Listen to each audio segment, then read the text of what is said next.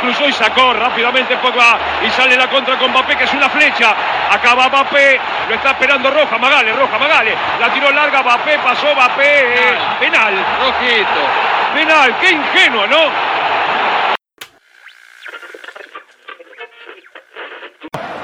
Griezmann, pouca distância, pé canhoto na bola, bateu pro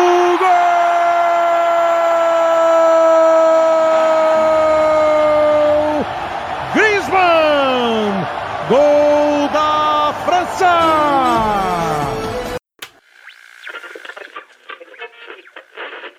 se arriba Di María, le pega al arco.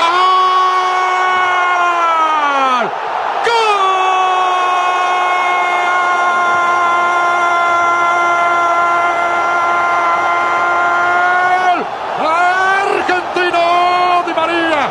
Di María lo hizo a los 40 minutos y medio. Sacó un. Cerca del área, Messi. Messi. Messi. ¡Gol!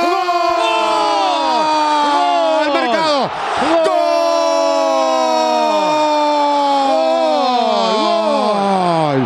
¡Gol!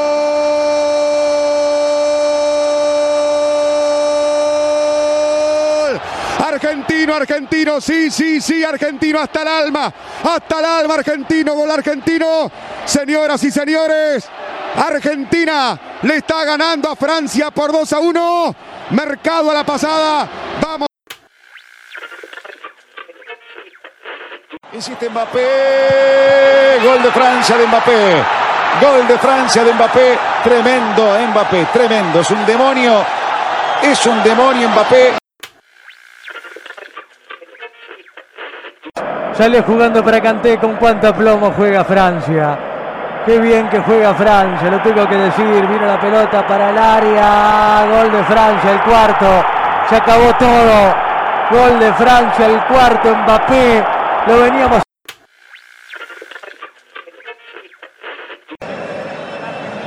Levanta Messi para Agüero. ¡Gol!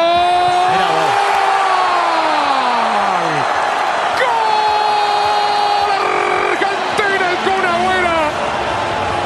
Nos da la vida final. Últimos 120 segundos. Bárbaro viejo. Dale Armani, apurate. Armani viene jugando para Macherano. Tirada larga que está Facio arriba, levanta el brazo. Acá está Macherano. La cambió a la derecha Macherano. La viene bajando con zurda Di María. Se viene Di María. Metió el centro al área. La va a bajar de media vuelta. Agüero. Le quedó para la zurda. Viene el centro. No llegó Facio. No llegó Messi. No llegó tampoco Mesa. Señoras y señores. Ha ganado Francia.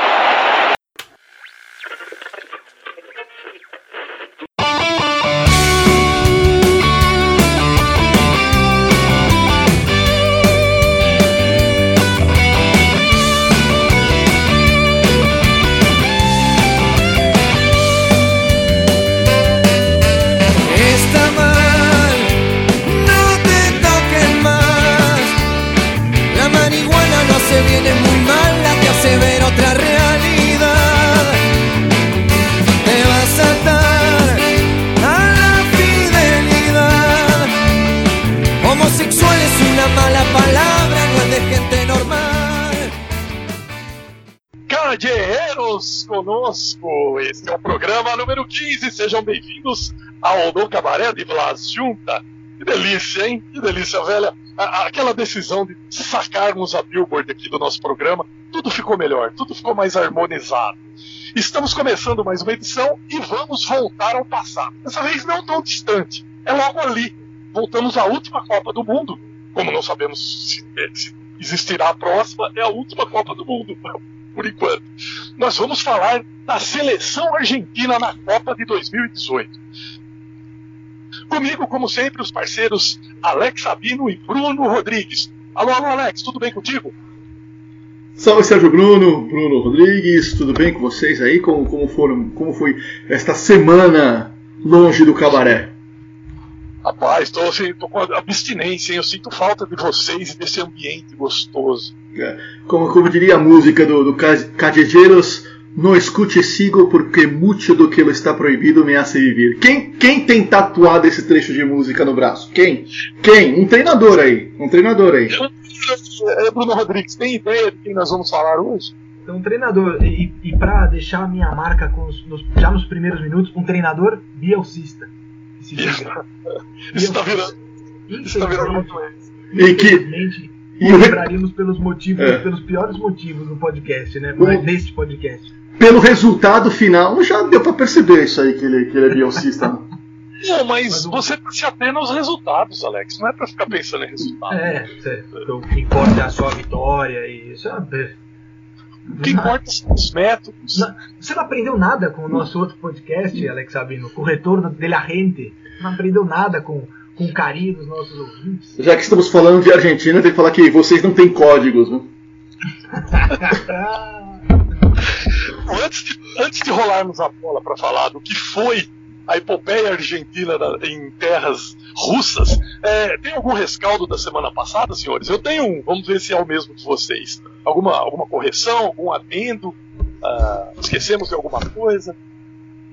Olha, temos o, temos o, o assim, não sei se é o mesmo, né, a me- a mesma coisa que você ia falar, né, Trivela, mas temos o retorno triunfal de Fabiano Neme, a, a nossa parada, da- a nossa parada da Billboard, né?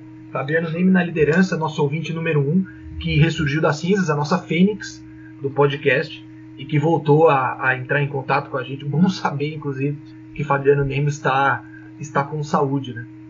Eu não sei se, ele, se a mamãe dele tá ouvindo também agora, mas no cabaré aqui o pessoal sentiu falta dele. Então, né? Ô, Fabiano, não abandona a gente assim não, né? senhor, senhor Blas, né? Senhor Blas veio perguntar o que passa. Passaram coisas? Eu, não, não, tá tudo bem, tudo bem. Onde anda o Tico? Onde anda o Tico? El Tico, o Tico Neme. Tico Neme. Bom, enfim. Ele tá, ele tá aí no nosso entorno, seja muito bem-vindo também. Vão, vai ouvir com a gente aqui grandes histórias da passagem argentina por terras russas, como eu já disse. Obviamente que o contexto, o, o jogo final da nossa história é 30 de junho de 2018, lá na Arena Kazan, Argentina e França, eliminação argentina. Mas a história começa bem antes. Começa nas eliminatórias é, 2000, fim de 2015, 2016 e 2017. Alex, por onde a gente começa essa epopeia de Jorge Sampaoli? Não, só queria falar uma coisa, estamos gravando no dia 27 de julho. é, e estamos no cabaré, temos que. Estamos em cabaré aniversário de um grande dono de cabaré também, né? José Luiz Chilaver. É, lá. esse também figura de frequente passagem aqui pelo, pelo, pelo quadrilátero de Blas Juntas, sempre tem a sua comanda reservada, e é um dos caudilhos do futebol sul-americano, uma glória do futebol paraguaio, que colhe muitos inimigos por suas posições políticas lá na- nas terras paraguaias, né, né senhores? Sim, Não. não, e, e- eu tava vendo uma discussão, inclusive, pra, pra- só para não ficar muito né, no, no- no tema Chilavera, mas uma discussão que eu acho que é interessante, se ele é ou não o maior jogador da história do Vélez. Eu fiquei pensando por um bom tempo, e aí, né, eu, obviamente não sou nenhum especialista em, em Vélez Sarsfield, é, mas é, é uma boa discussão, e acho, que, e acho que é válida a colocação de que ele é o maior da história. E talvez não tenha sido o melhor jogador a vestir a camisa do Vélez.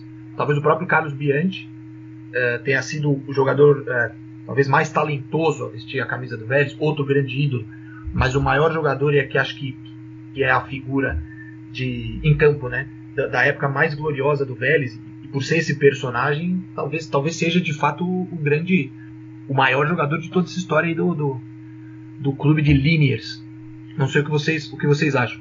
É, se fosse, se fosse no Brasil, a gente podia dizer que é, é a maior bandeira da história do Vélez. Realmente o, o, o Chila é o, o símbolo do período mais vitorioso da história do Vélez, realmente. E tal qual, tal qual o Juan Román Riquelme é um sujeito que se fizer o jogo de despedida não tem como montar os 11 amigos, né, pra, pra ser do time dele, né?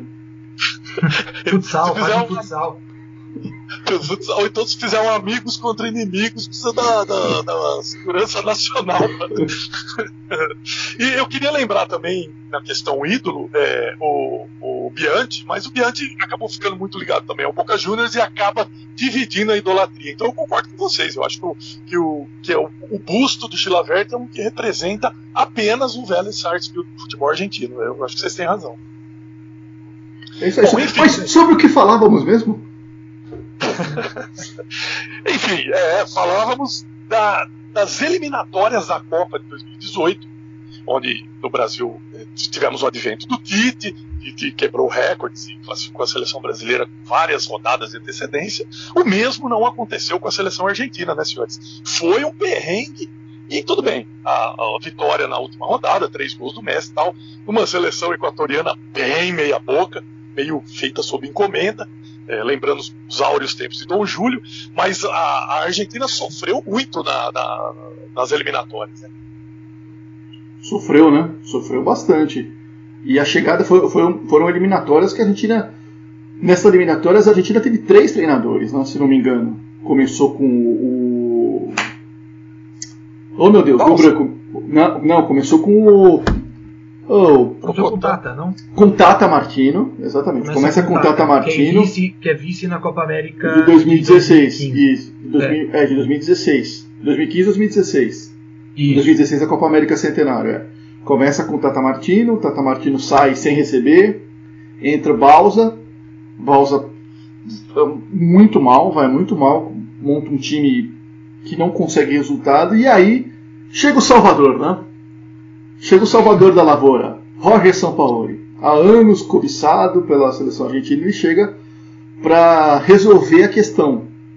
Só que não foi bem assim. Os resultados do São Paulo nas eliminatórias foram bem ruins. A Argentina é, empata com a Venezuela em casa, depois empata com o Peru em La Bombonera e vai para o último jogo precisando ganhar ou da colaboração da seleção brasileira e aí o Messi, tudo bem, contra a seleção do Equador reserva, num estádio vazio, um jogo muito estranho, muito estranho. A gente, já leva um gol com um minuto de jogo, e aí o Messi coloca a bola debaixo do braço e, e faz três gols. Mas foi, foi um perrengue, hein? Tão perrengue quanto foi a classificação com o Maradona no, no que foi para foi a última rodada precisando ganhar do Uruguai que será tema algum dia desses do nosso programa aqui, estará na mesa do cabaré, né, Bruno? A, a, a seleção argentina, a seleção argentina pós-Grondona, ou até já no fim da gestão Grondona, um caos no, no, no, no, no quesito seleções, né? Sim, sim. É, em, em, todos os quesitos, né, Sérgio Bruno? O, vale lembrar que depois de Julio Grondona, a, a a AFA conseguiu fazer a, a eleição que tem é, é, votantes de número ímpar, justamente para que, no caso de uma igualdade, você, né, você tenha um voto para lá, um voto para cá. Conseguiram uma votação com número ímpar conseguiu terminar 36 a 36. Né? Então, diz muito sobre toda a organização da nossa Associação do Futebol Argentino. É, acho que passa muito por isso que o Alex falou. Muita troca de treinador e são três técnicos é, que tem estilos muito diferentes. Aí de novo a gente vai bater na tecla do bielcismo. Tudo bem, o Tata é bielcista e o Sampaoli é bielcista, mas o Sampaoli é um bielcista ortodoxo. Ele é um bielcista de, vale lembrar, e nós falamos, o próprio Sabino falou, né, que o personagem mais bielcista do mundo, acho que chama-se, depois do próprio Bielsa, chama-se Rory Sampaoli. O Sampaoli ouvia as coletivas do Bielsa no Walkman quando saía para caminhar em Rosário, fazendo o seu o seu jogging, o seu, o seu Cooper matinal, né? E, e o Tata, apesar de ter sido muito influenciado pelo Bielsa, não é tão ortodoxo assim no estilo de jogo. É um estilo de jogo de mais passe e tal. E no meio desses dois, tem o Edgardo Bausa, que não tem nada a ver com, com, não tem nada a ver com nada ali, né? Que é um grande treinador, diga-se, é um cara muito vencedor e acho até um, subvalorizado pelas conquistas que teve. Ele transformou dois clubes que nunca tinham ganhado a Libertadores em campeões, né? E o, o ALD e o São Lourenço. Mas é um cara que não, tem, não tinha nada a ver com o Tata Martino e a troca do Balsa para o São Paulo, que, que também não tem nada a ver. Ou seja, ficava muito claro que a Argentina não tinha ideia do que queria e ideia do caminho que, que queria seguir até a Copa do Mundo. Um verdadeiro e um autêntico quilombo, hein, Alex? É uma loucura, hein? É, mas Vamos, vamos deixar bem claro, né?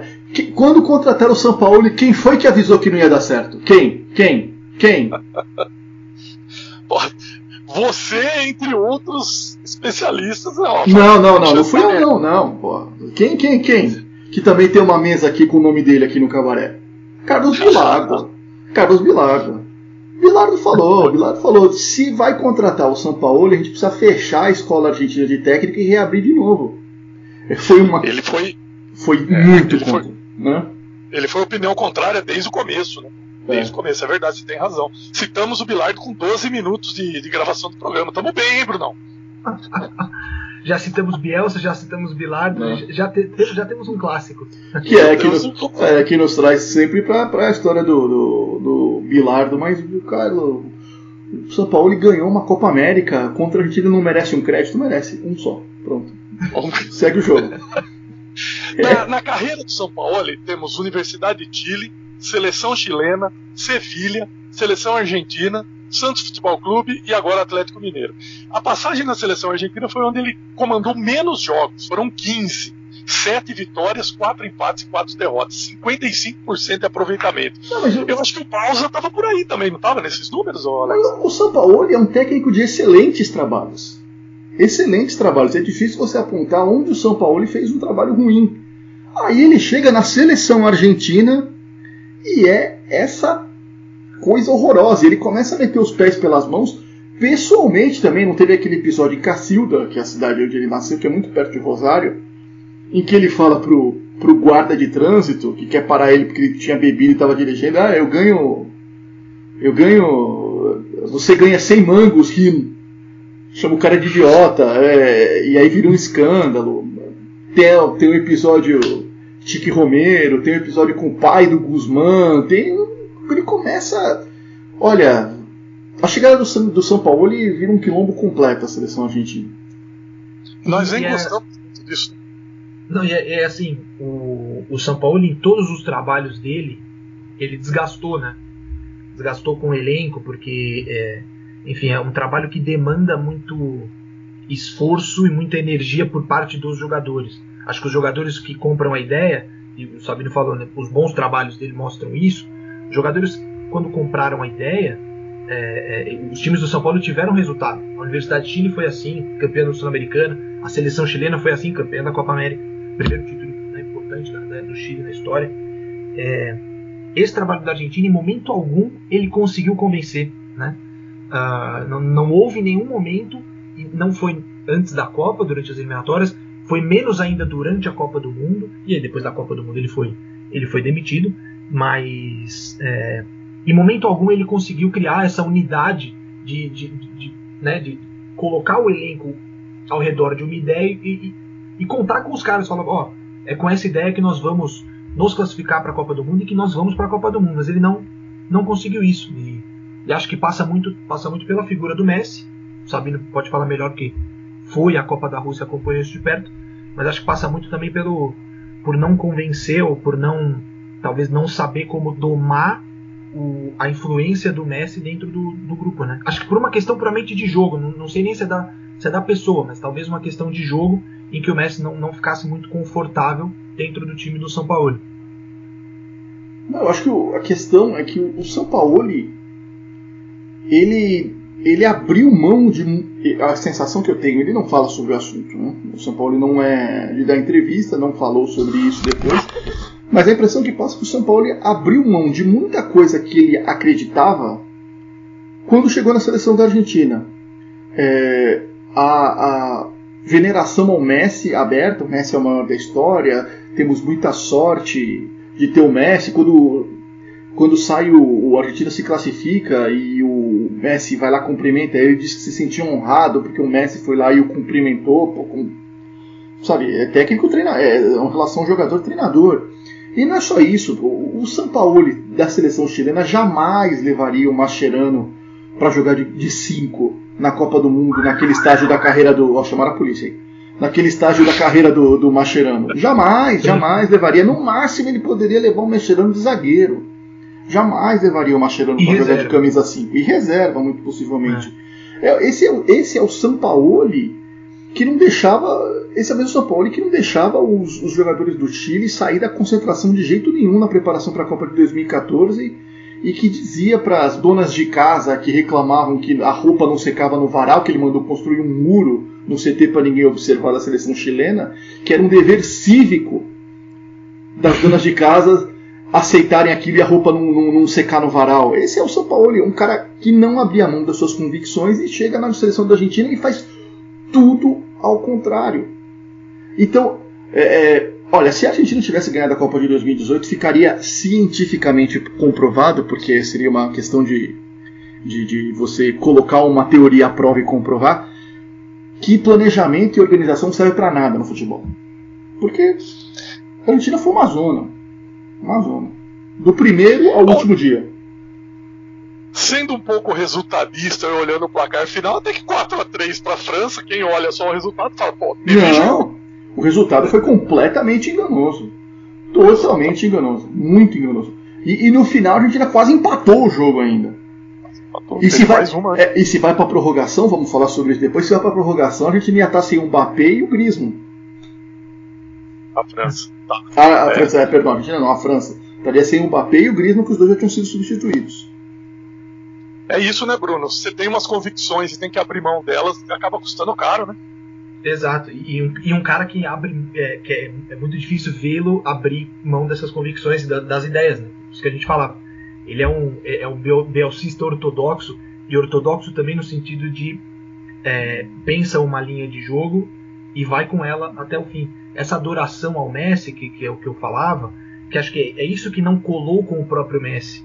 Né? É, o, o, time não entendia muito bem o que o São Paulo queria, eu acho, porque ele não estava talvez convicto do que ele queria para essa seleção, os jogadores não compravam essa ideia, e aí é, é, acho que essa ode ao Messi que ele tentou foi uma tentativa aí de, de colocá-lo debaixo do braço ali, né? De falar, preciso de você e você é o maior da história e eu conto com você para o nosso sucesso. Mas que no fim das contas acabou não, não colando, né? não, não adianta, não, não deu liga nessa relação entre São Paulo e Messi. É, São Paulo tentou de tudo publicamente, mas não, não a, a coisa não, não, não, funcionou. É, e, e o que fez foi teve um efeito contrário, porque ressaltou para a imprensa, principalmente a imprensa de televisão, que colocou fogo no circo durante a Copa do Mundo, a história da mesa tica do Messi que é a seleção do Messi, a seleção dos amigos do Messi, que o Messi manda na seleção, que joga quem o Messi quer que jogue. Então, essa relação de subserviência do São Paulo com o Messi, o São Paulo perguntar depois que saiu o gol do Marcos Rojo contra a Nigéria, vou colocar o Kun, tá? É, isso aí jogou contra o próprio Messi no final das contas. Né? Era algo que, por exemplo, o Sabedia não faria. Por mais que tivesse admiração pelo Messi, que achasse o Messi o maior de todos, dificilmente fariam uma coisa dessas. Sem dúvida, sem dúvida. É, só ressaltando aqui para os nossos amigos ouvintes, para nossa maciça audiência, que o Alex Sabino foi enviado pela Folha de São Paulo para cobrir a Argentina na Copa do Mundo 2018. Então, é, é, é, em cima dele que nós vamos centrar o nosso fogo. Nós vamos perguntar tudo para ele aqui. Claro que o Bruno, o Bruno também viveu essa Copa do Mundo profissionalmente, trabalhou e nós vamos apertar ele também.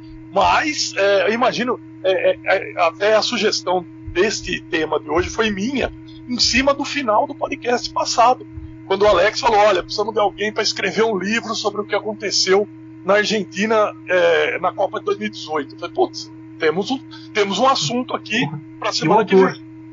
Eu autor, o autor. Tá aí, é, e os leitores. É, temos tudo. Temos tudo, menos o dinheiro menos o dinheiro. La Plata, La Plata se esfumou. É, aliás, falando nisso com vocês, senhores jornalistas da Folha de São Paulo, o que, que, que o que, vocês podem dizer para os nossos ouvintes da relação de vocês com o São Paulo? Vocês conversaram com ele? Vocês, vocês tinham é, abertura ou era só a formalidade mesmo da entrevista coletiva? Sabe, assim, eu, eu tive a oportunidade de falar com o São Paulo pessoalmente uma vez, quando eu trabalhava no Lance. O São Paulo era técnico da Universidade de Chile, e veio a São Paulo jogar pela Sul-Americana, já a Sul-Americana de 2012. A Universidade de Chile defendia o título e enfrentou o São Paulo nas quartas de final. O São Paulo tinha ganhado o primeiro jogo no Estádio Nacional de Santiago por 2 a 0. Ou seja, a classificação já estava muito encaminhada. E, e, e, era uma Universidade de Chile que já tinha perdido muitos dos jogadores que eram peças-chave do, do time campeão do ano anterior. E o São Paulo topou essa entrevista pro lance muito porque ele queria uma entrada no mercado brasileiro. Porque na época, ele, técnico da Universidade Chile, era o primeiro, era o primeiro grande trabalho do São Paulo na carreira. Ele tinha passado por O'Higgins, é, Sporting Cristal, ele passou também pelo Emelec. O trabalho do Emelec foi até bom, ele chega à final do, do Equatoriano e perde para ele deu do Balsa. Mas o trabalho da LDU foi o que deu projeção para ele. E na época ele entendia que um, um ótimo salto para a carreira seria vir trabalhar no Brasil. Então ele tinha esse interesse em dar a entrevista. E no fim das contas a entrevista é muito boa. É, lembro, eu estava com um colega meu do jornal e, e, perguntamos a ele algumas coisas do futebol brasileiro e do São Paulo. E é um cara que demonstrava muito conhecimento. Ele sabia o que ele. É, a entrevista foi feita no dia do jogo, uma quarta-feira. Esse jogo aconteceu no Paquembu, inclusive. São Paulo mandou esse jogo no Paquembu. E ele conhecia plenamente o time de São Paulo, apesar do, do, do placar na ida, né? mas ele, ele conhecia cada, cada centímetro da estratégia de jogo do São Paulo, é que ele realmente tinha um time é, inferior, e, e, no fim das contas o São Paulo terminou campeão da Sul-Americana. São Paulo tinha a sua força ali também, principalmente com o Lucas, que estava num momento muito, muito bom. Mas um cara muito bom de papo, muito franco, e, e nos, no, no, na conversa com as pessoas né, que trabalhavam com ele diretamente ali no, no, dia, no hotel, é, ele ia terminar a entrevista com a gente, ia começar a chamar os jogadores para o quarto, para o quarto dele, onde ele ia mostrar um vídeo, um recorte uh, de quem esses jogadores deveriam marcar e quais as estratégias individuais desses atletas. Ou seja, é um cara que não para de trabalhar. Ele vive disso, inclusive ele conta na biografia dele, é, No Escucho e Sigo, do Pablo Pavan, que é muito bom, inclusive o livro. E ele conta que ele se separou por causa disso. Porque o trabalho dele não deixava ele cuidar de outras coisas.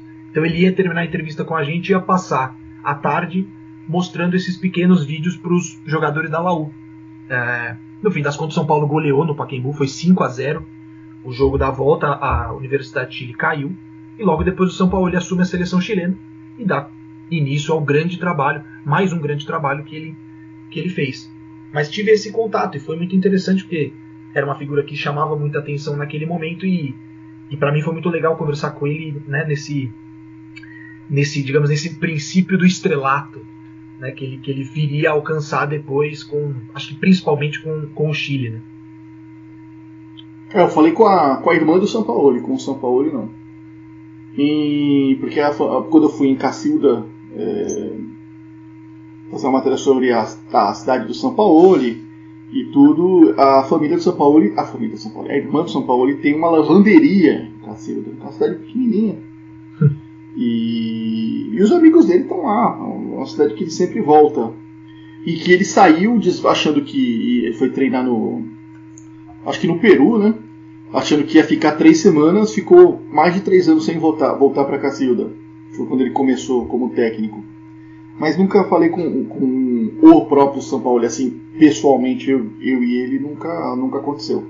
Até porque ele ficou muito refratário da entrevista depois, né? Ao melhor estilo Bielsa, ele, ele passou a ser muito reticente em dar entrevistas individuais. Mas é um detalhe que a gente não falou, é o seguinte, é, não era para ter havido o período Balsa na seleção argentina.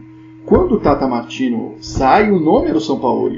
O que acontece é que o Tata Martino nunca gostou do São Paulo, mais um. É, há uma escola de técnicos argentinos que não gostam do São Paulo, por algum motivo, não sei se é porque ele tem construído a, carreira fora da Argentina. É, e o, o Tata Martino se segurou no cargo, mesmo com todo mundo sabendo que ele ia sair, se segurou, segurou, segurou no cargo, segurou até que o São Paulo assinou com o Sevilha. Quando o São Paulo assinou com o Sevilha, dias depois ele pediu demissão da seleção argentina e abriu-se a vaga que naturalmente seria do São Paulo. E aí tiveram que buscar outro técnico, que foi o Balsa. Rapaz, isso é uma birra, hein? Isso é uma birra. Olha, eu não sabia dessa história. Foi uma catimba. Porra. Fazendo amigos. Não, mas eles não, eles não, não, eles não fazem isso na Argentina, né? Eu acho exagero. Me surpreendeu uma, uma curiosidade muito, muito besta, duas na verdade, né? Uma é que No Escute e Sigo, que é essa biografia do São Paulo, é a música do Cacherreiros, né? Que é a música que o São Paulo tem uh, tatuada ele, um amigo do Pato Fontanet, amigo, né?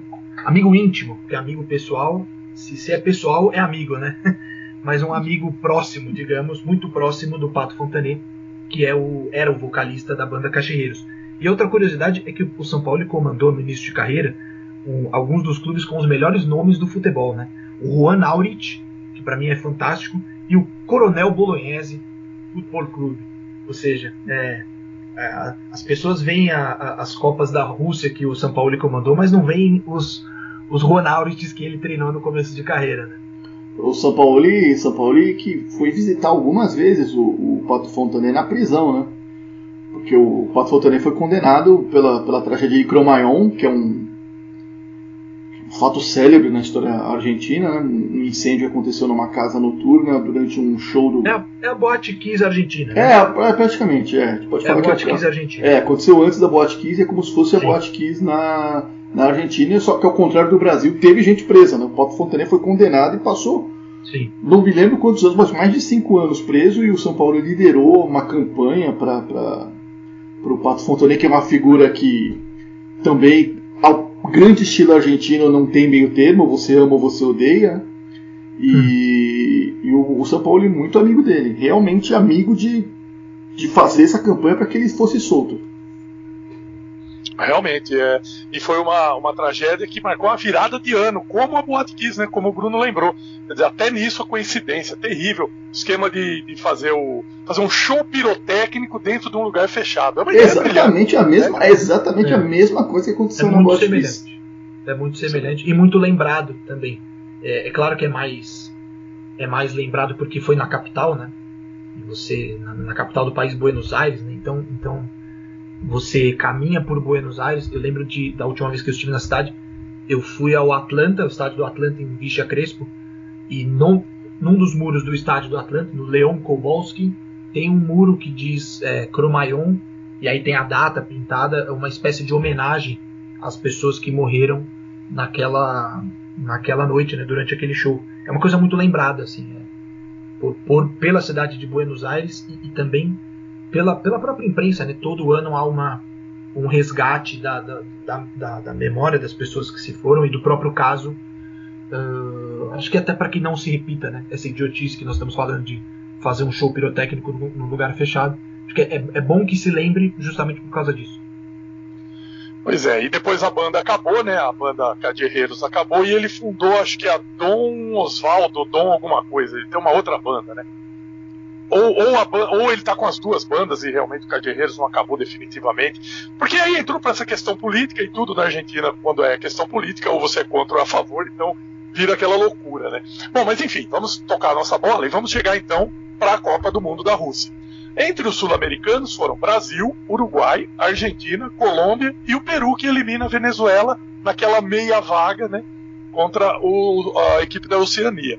A Argentina vai para o grupo D de dado, onde vai enfrentar a Islândia, Croácia e a Nigéria. Como sempre a gente fala aqui, a Nigéria é personagem é, frequente do livro argentino de futebol. A França foi para o grupo C, é, com Austrália, Peru e Dinamarca. Nessa chegada, até se chegar à Rússia, é, um dos temas mais falados na questão do time, da, da montagem do time, foi o goleiro. E lá pelas tantas, o, o São Paulo abriu mão de Tiquito Romero, que vinha sendo titular há muito tempo da seleção. Ali já era um sinal de que parece que as coisas não estavam bem costuradas entre, entre os jogadores, entre elenco e, e comissão técnica.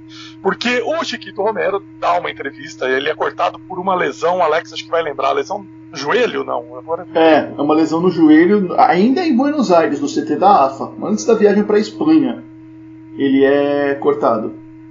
Ele é cortado e, aí, um, um, um, corte bem polêmico, diga-se de passagem, né?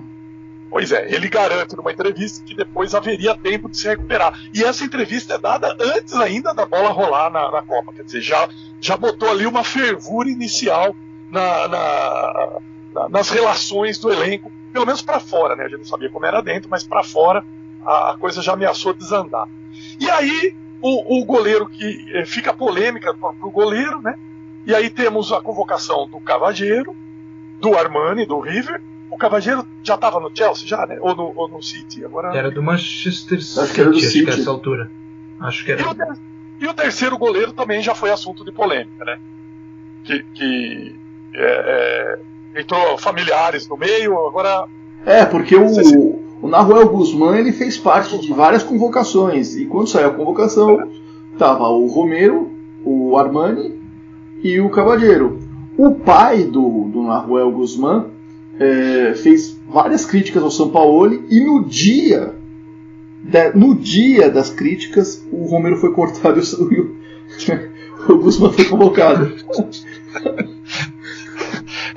Bom, então aí nós já tínhamos já o goleiro, né? Diga, Brunão, por favor. Não, o, o pai do o pai do, do Guzmán, agora eu tô tentando lembrar aqui, sabe, mas ele era tipo, ele é tipo um cartunista. Ele é cartunista, Ele é exatamente isso, ele é cartunista. É. Nos próprios nos próprios cartoons, no- no- nos, nos- nas artes, no- nos desenhos dele, ele criticava essa posição do São Paulo e, e usava isso também para para colocar a opinião dele com relação à convocação do filho, né? É, e, é, e é complicado, né? Esse, esse corte esse corte é polêmico porque o, o- é, havia uma impressão de que o Romero poderia se recuperar a tempo, ou que pelo menos para o segundo ou terceiro jogo, que ele pudesse retornar. E, e, enfim, não só o corte do, do, do Chiquito Romero, mas a posição de goleiro vai ser também é, tema central da, da, da campanha argentina na Copa do Mundo.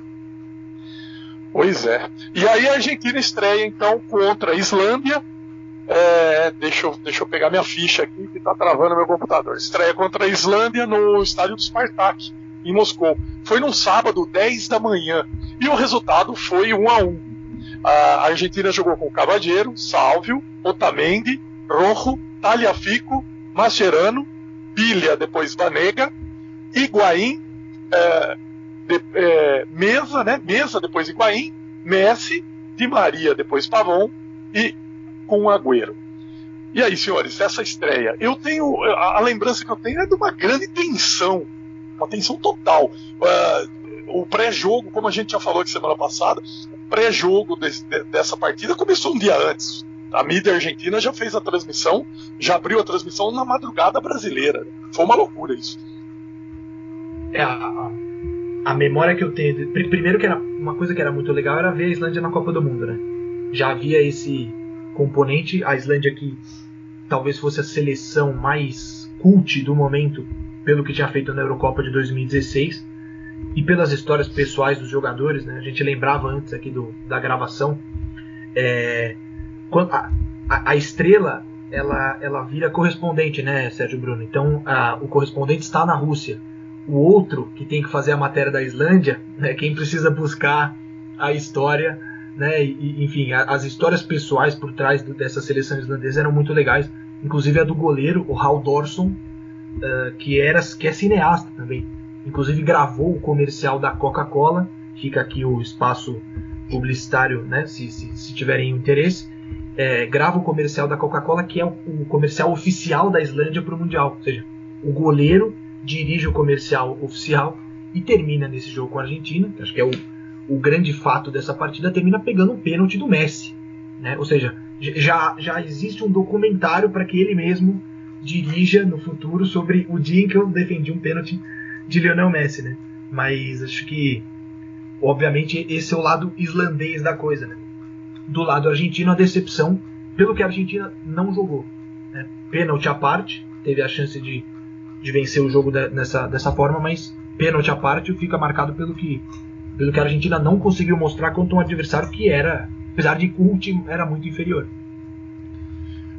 E daí, Alex? Ah, você estava lá no estádio, né?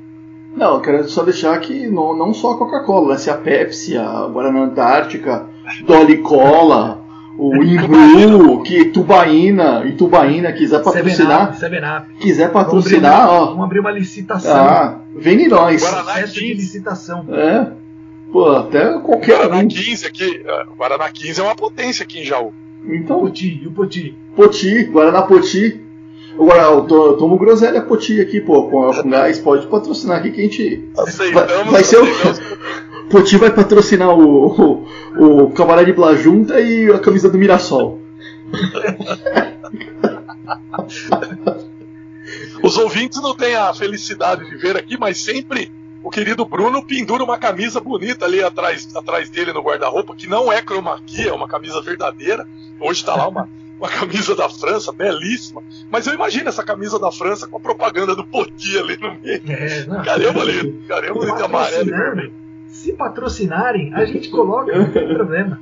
Não, vai ficar feio? Não vai. Feio é não ter. Imagina, olha aqui, ó. a A gente faz. camisa da Argentina pipocas e ok. É, não, a gente faz, a gente faz igual a camisa do All Boys, porra. Tem a camisa, um patrocínio, um patrocínio na barriga, um patrocínio no peito, um patrocínio na manga, um patrocínio na bunda. A gente coloca 50 patrocínios, cara, não tem problema não. Ó, só, só, só pra, pra retomar um negócio aqui, o Cabacheiro já era goleiro do Chelsea. Ah, Já já? era, goleiro, já era goleiro do Chelsea na época da Copa. Pega uma matéria aqui de 14 de junho de 2018, assinada por Alex Sabino de Bronici, em que ele diz que, que o Willi Cavaleiro, goleiro do Chelsea, uma matéria inclusive legal sobre um drama um drama pessoal né, do, do, do, Cabacheiro e, e, e a história por trás do Cabacheiro, a história pessoal dele era, era muito forte, muito interessante também e, esportivamente a coisa acaba não, não dando muito certo para ele. Boronitzi, é, berço da modernidade. O. O que a gente tava falando mesmo? A gente tá muito de, gente tá divagando hoje, pô. A gente fica atrás de patrocinador e acontece essas coisas. Estávamos, na estreia da Argentina. Não, o, jogo foi. Havia um temor muito grande e que acabou sendo justificado por causa da capacidade de marcação da seleção argentina. né? O, o São Paulo começa com dois volantes, né? Mascherano e o Biglia. Biglia depois sai do time, é um dos jogadores que saem do time durante a Copa do Mundo, mas é claramente muito frágil defensivamente a seleção da Argentina. O Mascherano não tem perna para correr, ao contrário do que aconteceu em 2014, ele não tem perna para correr atrás dos meios adversários. É, o Biglia, o volante que joga ao lado dele, depois foi o Enzo Pérez, fica sobrecarregado e na hora que foi preciso, o Cavadeiro falhou, como falharia o Armani depois. Então, a Argentina sofreu com a questão física. E nessa estreia, a gente, a gente lutou- começou tudo muito bem para a Argentina, porque um- o Agüero logo fez 1 a 0 Só que, minutos depois, a Islândia empatou. Quando a Islândia empata, e a seleção da Argentina durante a Copa foi assim: quando ela levou um golpe, ela se desmancha em campo. Queixo É, de vidro, diria que- o outro. Queixo de vidro, é, é, é. A Argentina na Copa era um, era um boxeador com queixo de vidro. Porque quando tomava um golpe, acabou a luta. E, e isso ficou pior ainda depois que o Messi perdeu o pênalti. Depois que o Messi perde o pênalti, ele tenta, começa a querer resolver sozinho. E não consegue. Há um outro pênalti para a Argentina em cima do Pavon, não marcado pela arbitragem, é bom ressaltar. Mas realmente foi uma decepção para esse início da Argentina. Porque se a Islândia tivesse um pouquinho mais de força ofensiva, teria complicado muito mais o jogo para a Argentina do que complicou. Porque em vários momentos do segundo tempo, a Argentina virou uma zona, os dois laterais estavam na frente, é, é, o, o Talhafico estava jogando de centroavante, é, virou meio uma situação, um, um- um caos em campo. A Argentina e a Islândia, para sorte, a Argentina não conseguiu aproveitar. Bruno, Aliás, Bruno, aliás, esse jogo, eu quero fazer- esse jogo aconteceu no estádio mais legal da Copa do Mundo, que é o estádio do Spartak.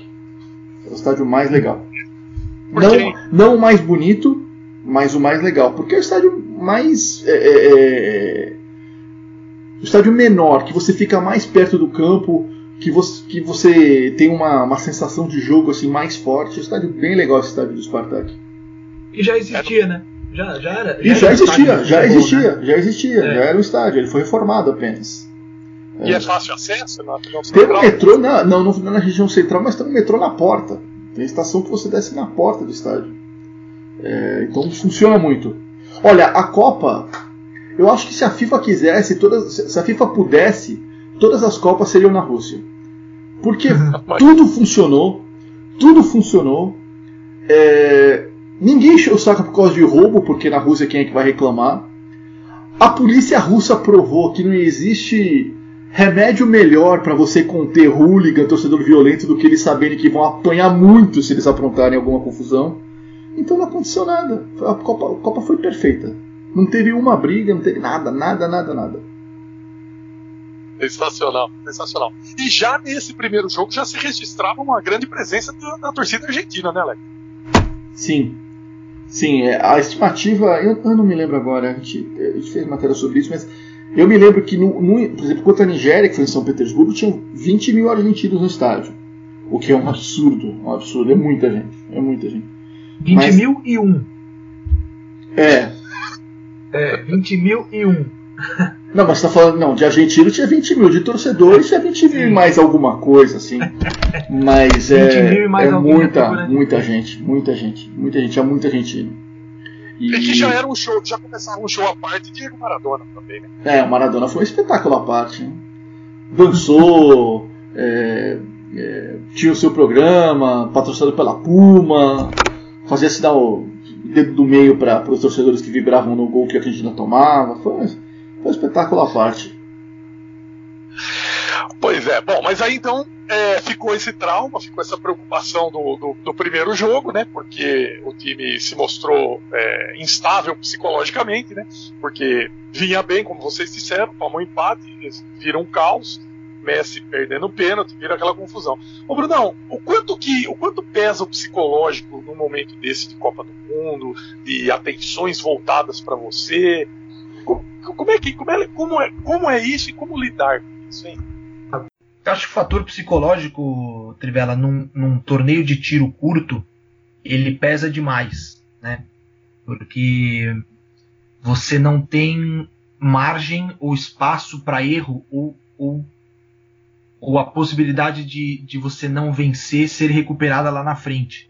Né? É, o, o, tiro curto ele não te permite isso. Nos pontos corridos você perde um jogo e 30 rodadas depois você, você pode enfim, sair campeão porque você se recuperou, você tem esse espaço. O torneio de tiro curto, a Copa do Mundo não tem.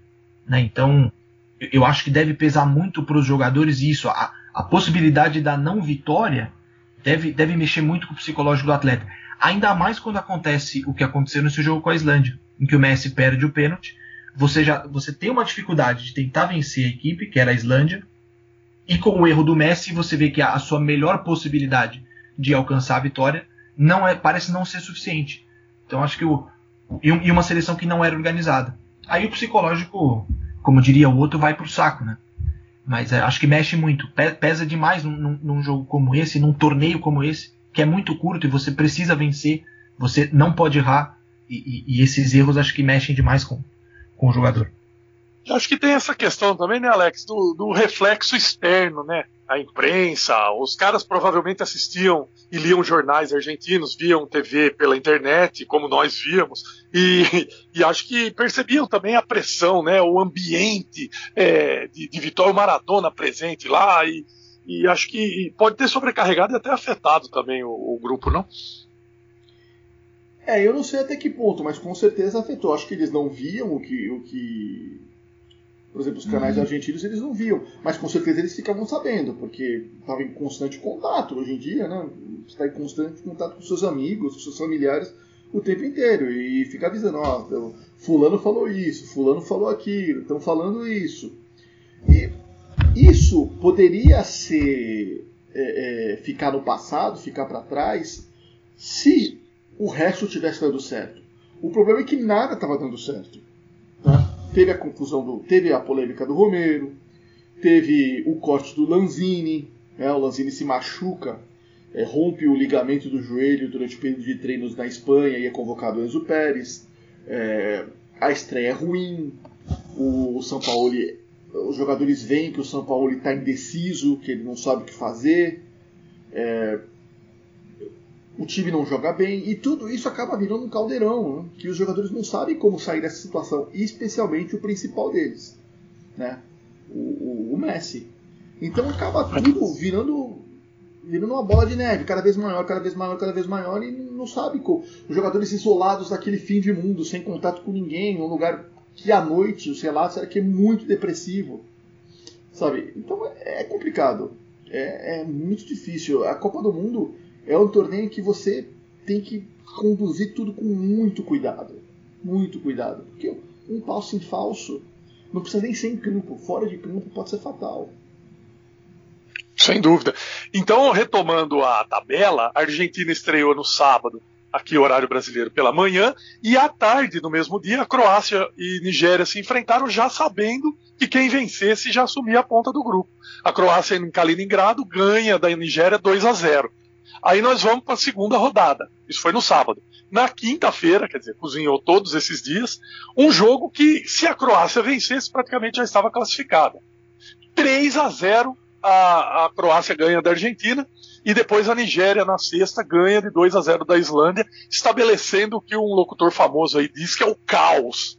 A coisa ficou realmente complicada depois dessa derrota. A Argentina jogou com Cavadiero, Mercado, Otamendi, Talhafico, Salvio depois Pavon, Mascherano depois Enzo, é, não, Mascherano, Enzo Pérez depois de Bala, Toro Acunha, Messi, Mesa, Agüero depois Pipita Higuaín. É, isso foi em Nizhny Novgorod e aí a coisa começava a degringolar. Foi um 3 a 0 é, que, que de, implodiu depois da falha do Cabageiro, né, né, Brunão? Sim, sim, a gente falava antes, né, que a, o, chegaria o momento dos goleiros serem totalmente discutidos, né? O Cabageiro, porque teoricamente era um goleiro que tinha bom manejo com os pés, e o São Paulo é um técnico que valoriza isso, inclusive há uma nova novela São Paulo no Brasil por conta de goleiros, né? Que é a tentativa de tirar o Everson do Santos. O Everson, que com o São Paulo assumiu a titularidade porque trabalhava melhor com os pés do que o Vanderlei. É, por, por, teoricamente ter esse, esse bom manejo com os pés, o foi um dos fatores que levou o Cabalheiro a ser titular. E logo nesse jogo contra, contra a Croácia, o Cabalheiro ele, ele entrega uma, um, talvez um dos erros de goleiro mais, mais grotescos da história das Copas, principalmente esses em que o goleiro tenta sair com o pé, uma coisa meio iguita, só que mais feio ainda, porque ele, ele vai tentar encobrir um jogador croata, o Rebic, uh, e a, o, o, passe dele sai torto e o Rebic pega de primeira, com o Cabageiro fora do gol, e abre o placar para a Croácia. Mas já era um jogo em que a Argentina não se encontrava, era o jogo mais difícil do grupo, a Argentina sabia disso desde o momento em que saiu daqui, da América do Sul. É, e aí o Sabino falou, né? Tem os erros fora de campo que podem te custar uma a sua caminhada dentro de uma Copa do Mundo e os erros dentro de campo, né? Esse erro foi mais uma vez esse fator psicológico foi o erro que derruba a Argentina nesse nesse jogo contra a Croácia. O, o placar até o intervalo estava 0 a 0 e o erro que de, derruba tudo é, acontece aos 53, hein, Alex? Então, era um jogo que, enquanto estava 0 a 0 estava ali, equilibrado. A Argentina teve até chance de fazer, Croácia também. É a velha história. A Argentina levou um golpe, acabou o jogo.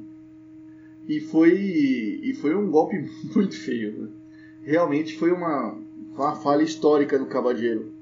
Que, que deveria ter derrubado a Argentina como derrubou? Não, não deveria. Você falou 8 do segundo tempo dá para se recuperar. Mas a partir daí a Argentina não conseguia fazer mais nada em campo. O terceiro gol, é, o terceiro gol da Croácia é gol de futebol de praia. Né?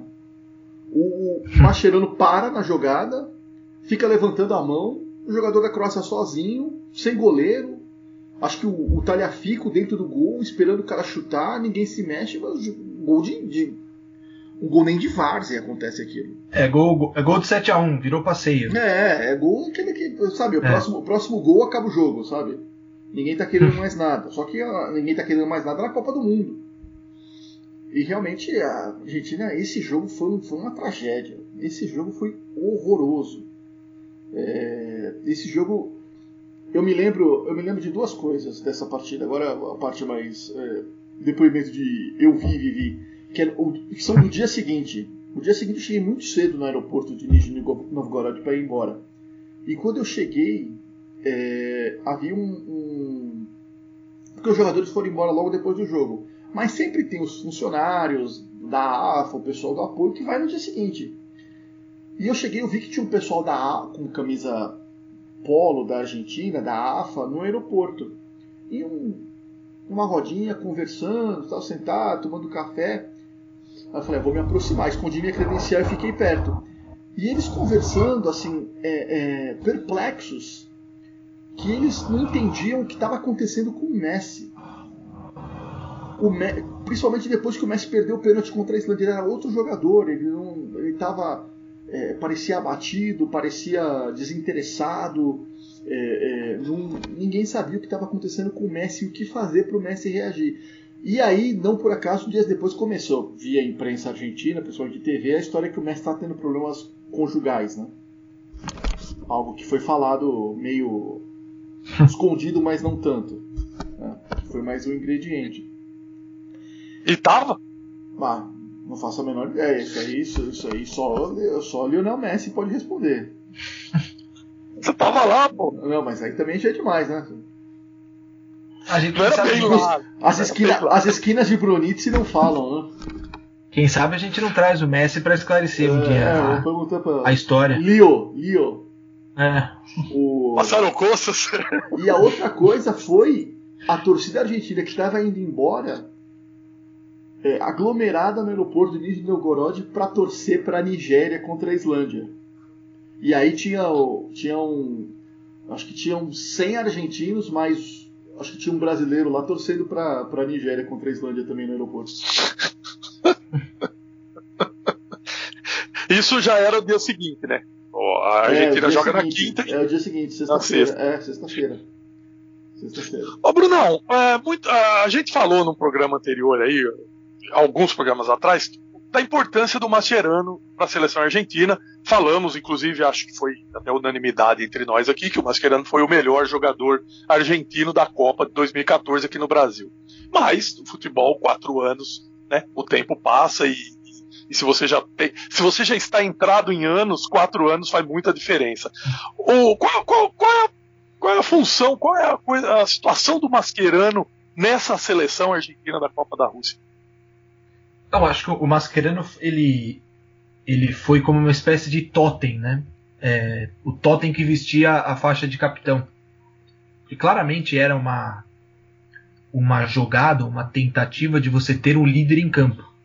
Não necessariamente de aproveitar o auge técnico do Mascherano, que obviamente não era esse em 2018. O auge técnico dele, principalmente com a seleção, veio ali em 2014 e, e até antes com o Barcelona. É, eu acho que era essa tentativa de você ter o jogador dentro de campo com a faixa que possa, de certa forma, ser o exemplo para os outros. E os outros que jogam ao lado dele é, reconhecerem nele essa importância e, e se entregarem, enfim, jogarem aquilo que de repente o Mascherano já não poderia jogar. Eu acho que é isso, Trivela. Era uma. É um. Ele era um. É isso, um totem decorativo pro, pro, pro esquema tático do time, mas que poderia representar nessa, nessa questão da liderança uma alguém em quem, em quem os jogadores mais jovens poderiam se, se apoiar. Na- nada além disso. E foi Alex, outro, é, é outro- por aí que começou a desandar a coisa, né? Nos bastidores diziam que o Mascherano poderia dar um golpe de Estado. Então, aí vem. Primeiro, primeira questão. O que acontece? O Mascherano. Foi, é, o primeiro detalhe da fraqueza do, do São Paulo. O Mascherano sai do Barcelona e vai jogar na China. O que ele diz publicamente, ou, ou para, para, os, para a imprensa argentina, eu vou para a China porque eu quero, eu quero voltar a jogar de volante antes da Copa do Mundo. Ou seja, ele vai para forçar uma situação para jogar a Copa do Mundo como um volante pela seleção da Argentina. Qual seria o papel do São Paulo nesse caso? Não publicamente. Passar a mão no telefone e ligar. Macha. Não. Infelizmente não vai ser possível. Podemos até analisar que você vá como zagueiro, podemos ver, mas infelizmente como como 5, como eles gostam de de chamar pelo número, né? Como 5 não vai dar para você ir, porque não dava, não tinha como. Ficou muito escancarado isso durante a Copa do Mundo.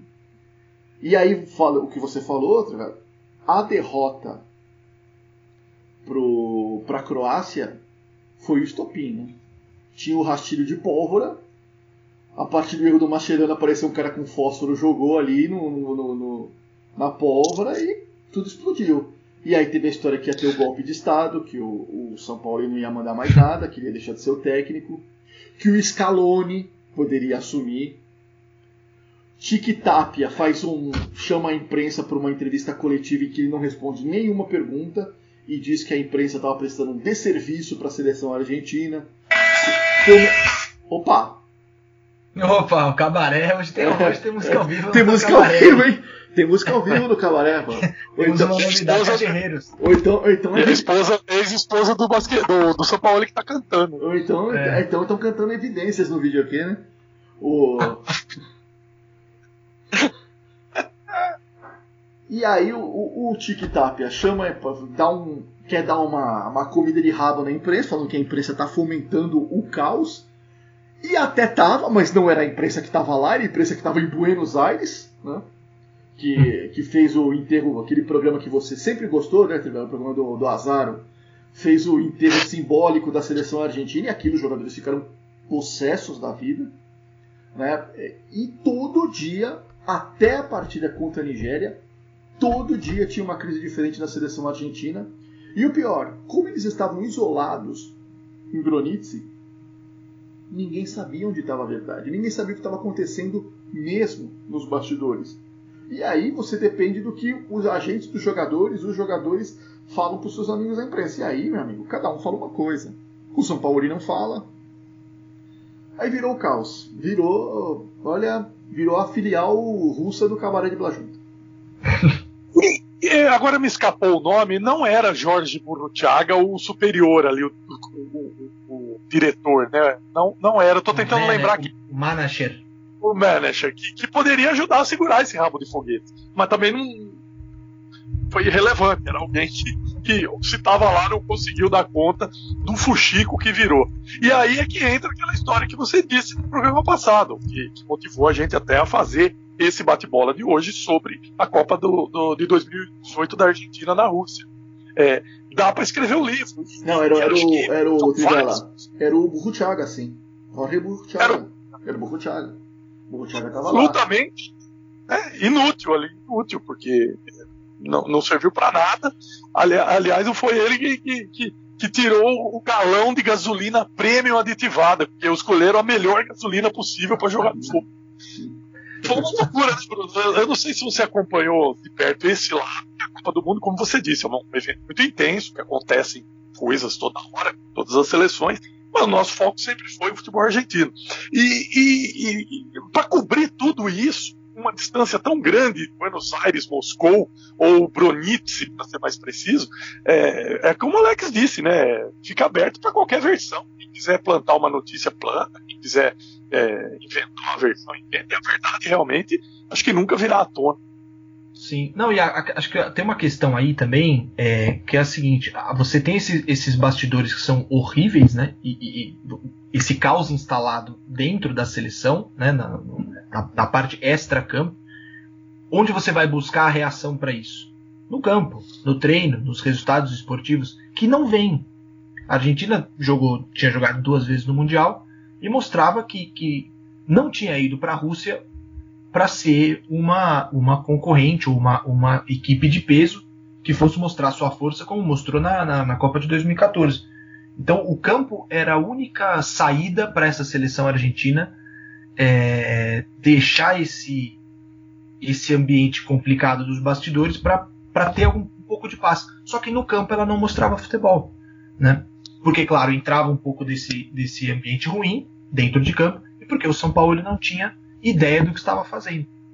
E jogadores que historicamente nunca renderam na seleção o que poderiam ter rendido, a gente já falou isso aqui sobre o Cunagüero, por exemplo, o Mascherano, que nós estávamos falando agora, que já não tinha mais a condição física de desempenhar o papel que ele foi desempenhar, o Gabriel Mercado, que eu não, eu sinceramente não, não, não consigo entender como que a, a imprensa argentina gosta tanto do mercado, ou gostava ao menos na época que ele era lateral do River. Eu nunca consegui entender essa adoração por ele, sempre achei um jogador para ser para ser simpático a ele aqui, limitado, né? Que foi titular na lateral direita na Copa do Mundo. É, então você, você não tinha essa resposta no campo. E aí, enfim, você não consegue ter esse retorno do campo para aliviar o seu bastidor, a coisa a coisa vai pro vai pro saco mesmo. Não, e muito, e muito jogador também que pode fazer várias funções, né? Levou o Salvio para que poderia jogar como meio, poderia jogar como lateral, levou o Acunha que poderia jogar como meio, poderia- jogar como lateral, poderia jogar como volante. Levou o Talhafico, que poderia jogar como lateral, poderia jogar como zagueiro, poderia jogar como volante. Sim. Muito jogador que faz muita função. É por isso que a gente é, tinha até esse dado. A Argentina jogou quatro vezes no Mundial, só três jogadores não entraram em campo. O Guzmán, o terceiro goleiro, o Ansaldi e o Lo Celso. Todos os outros jogaram. Aliás, o Lo Celso poderia, deveria ter jogado até, né? Mas não jogou. É. E o Ansaldi acho que não, não jogou porque era só lateral, né? Não, se, e se ele fosse lateral é, se o, e ponta, é, talvez. Se o Ansaldi fosse lateral meia, servisse o, o café na hora, do, na hora das refeições, ele jogava também. Pois é. Bom, aí a posição na, na tabela após duas rodadas era Croácia 6, Nigéria 3, Islândia e Argentina só aquele 1 da rodada inicial. Foi por aí que eu acho que, que, o, que o São Paulo foi convencido pelos jogadores a mudar o esquema, a meter a mão no time, incluindo a troca do goleiro, né, Alex? Entra o Armani, né? Entra o Armani. Entra o Armani. O primeiro jogo do Armani com a camisa da seleção argentina foi contra a Nigéria. É, e aí ele, ele faz. Ele faz. É, é, em relação à partida contra, contra a Croácia, ele faz só duas mudanças, se não me engano, né? É, você, vai, você vai falar o time daqui a pouco, mas eu. Vou. Não, ele, ele faz. Você fala o time depois a gente confere aí, mas ele, ele faz algumas mudanças. A principal, a que dá mais certo, e a razão, um dos raros acertos do São Paulo, na verdade ele começou errado, depois acertou, então eu não vejo muito mérito nisso, mas o principal acerto nesse jogo com a Nigéria foi a entrada do Ever Banega. Isso. Bom, a escalação para o jogo em São Petersburgo: Armani, Mercado, Otamendi, Rojo, Talhafico, depois Agüero, Macherano, Banega, Enzo Pérez, depois o Pavon, Di Maria, depois o Messa, Messi e Higuaín. O jogo foi 2 a 1 a Argentina vence, e ao mesmo tempo em Rostov jogavam Croácia e Islândia, o mesmo placar. A Croácia vence 2 a 1 é, não vamos falar tanto desse jogo, porque esse jogo ele, ele merece capítulos à parte, merece mais desdobramento. Esse né? jogo tem uma mística. Esse jogo, tem, tem, esse, Jogo, esse jogo tem uma mitologia ao redor dele. Né? Sim. Esse jogo tem um aguardo da redação de São Paulo, inclusive por um texto que perigava não chegar e que merece um episódio à parte, mas que chegou. Chegou e chegou de forma brilhante, que se diga. É, havia um, um certo temor de que o responsável por redigir a, a, o relato dessa partida não tivesse em, em, suas plenas faculdades no momento em que a Argentina conseguiu sua classificação. Mas acho que isso, isso é tema para um, para um outro episódio. Não, não, só queria falar que o, saiu um gol de classe, saiu um gol que mudou tudo aos 42 do segundo tempo. Os caras queriam acabou o jogo, cadê o texto? Não, não, não é assim, né? Isso aqui não, ainda não é uma padaria, né? Não, porra, não é assim, não. Ainda mais um, jogo como esse que exigia reflexões importantes, né? Então, Nigéria e, e Argentina nós vamos guardar na gavetinha lá especial na estante para falarmos muito sobre ela. Retomaremos rapidamente alguma coisa para a gente sempre contextualizar o nosso ouvinte, mas que depois não vai ter a França para frente. Nós vamos ficar nesse jogo exatamente. Enfim, tivemos aí uma espécie de final feliz. A Argentina classifica para a próxima fase. É, o grupo se fortaleceu com essa vitória, Alex? Como é que, como é que ficou para o passo à frente? Tipo, agora vai? Ou era pedra cantada que ia rodar contra a França? Como é que você enxergava de lá de dentro de, de Bronitz o que acontecia? Não, eu não estava em Bronitz, pelo amor de Deus, estava em Moscou. E em Bronitz uma vez por dia. Você tá querendo acabar com a minha vida, pô? não, não, não, não, não, não, não, não, não, não. Aliás, a Argentina, a, Argentina, a classificação da Argentina vem na sensacional, na espetacular São Petersburgo. Putz, que cidade. É, cresci cresci para ouvir isso porque eu achava que você não ia falar sobre, sobre isso na sua vida, sobre ter conhecido São Petersburgo, que não era um destino seu é, da sua vida, digamos assim. Não estava é, planejado. O trabalho te levou até lá, né? E eu também já estive em São Petersburgo, não sei se o Bruno já foi. Já foi, Bruno? Não, nunca fui, nunca fui. Vá, reserve, reserve alguns rublos aí, não. alguns pesos argentinos, alguns rublos. O que não faltam, né? Isso não Sim. falta, né? Abunda, né? Abundam direitos autorais, é. livros, e tudo mais. Mas São Petersburgo é, realmente é uma cidade é, fantástica, é para voltar lá, né, né É. Alex? E pra completar, não, só vou falando, pra completar a folha por algum, por algum motivo, me colocou num, num, num hotel, num hotel que tinha que tinha a lista das celebridades, assim, que já ficaram no hotel na porta do elevador, assim. Nunca Ah, um mulambo sensacional. como eu ficou num hotel como aquele. É, bom, aquele hotel, cer- certamente, certamente, depois que acabou o Mundial, a lista foi atualizada. né? É. As pessoas passaram a entrar no elevador e viram que Alex Sabino Não, ocupou uma- hotel- o hotel- um era- quarto neste hotel. O hotel era tão bom que a seleção da Dinamarca estava hospedada lá, que a Dinamarca ficou em São Petersburgo. Que beleza. Ah, maravilha, né? Bom, enfim, essa é a parte boa, né? Aí depois é, São Petersburgo saiu, saiu da sua vida, saiu do seu caminho. Não, não Chegamos- saiu não. Não saiu não. Sem a Argentina eu fui lá na semi, pô. Bélgica e Bélgica e França foi em São Petersburgo. Ah, bem lembrado, bem lembrado, bem lembrado. Bom, e, e você, Brunão, como é que você enxergava essa situação da Argentina nesse momento? Ah, mas só, só responder. Não, eu não respondi o que você perguntou. Que era o seguinte: o discurso passou a ser. Agora começa a nossa Copa. Já era antes do São Paulo. São Paulo falou que não, a nossa Copa começa contra essa partida contra a Nigéria. E depois, na entrevista pós-jogo e e no dia seguinte, é, se eu não me engano, não lembro se foi o Talhafico que deu a entrevista, é, não me lembro, precisa ver, mas o discurso passou a ser: não, não, agora vai. Agora a nossa Copa do Mundo começa. E a expressão do São Paulo é: agora começa a Copa do Mundo de Messi. Era esse o discurso. Hum. Rapaz, e começou mesmo, Bruno? Você enxergava o Messi é, reagindo? Então, não, não enxergava, não enxergava, Trivela. O, assim, ah, falando com o, o jornal da segunda-feira, né, o Del Diário del Lunes, é, eu, eu achava que a França era a favorita para a Copa do Mundo, antes de começar o Mundial. Achava que a França, pelo que ela vinha hum, construindo e pelo time que vinha montando, com os jogadores chegando no momento em que chegaram na Rússia, que a França seria a grande candidata a conquistar o título na, na, na- no Mundial de 2018. E é uma pena, porque eu sempre gostei muito de ver a França de acompanhar a França. Uma pena que, que a França tenha enfrentado nesse momento, né, nas oitavas de final, a Argentina.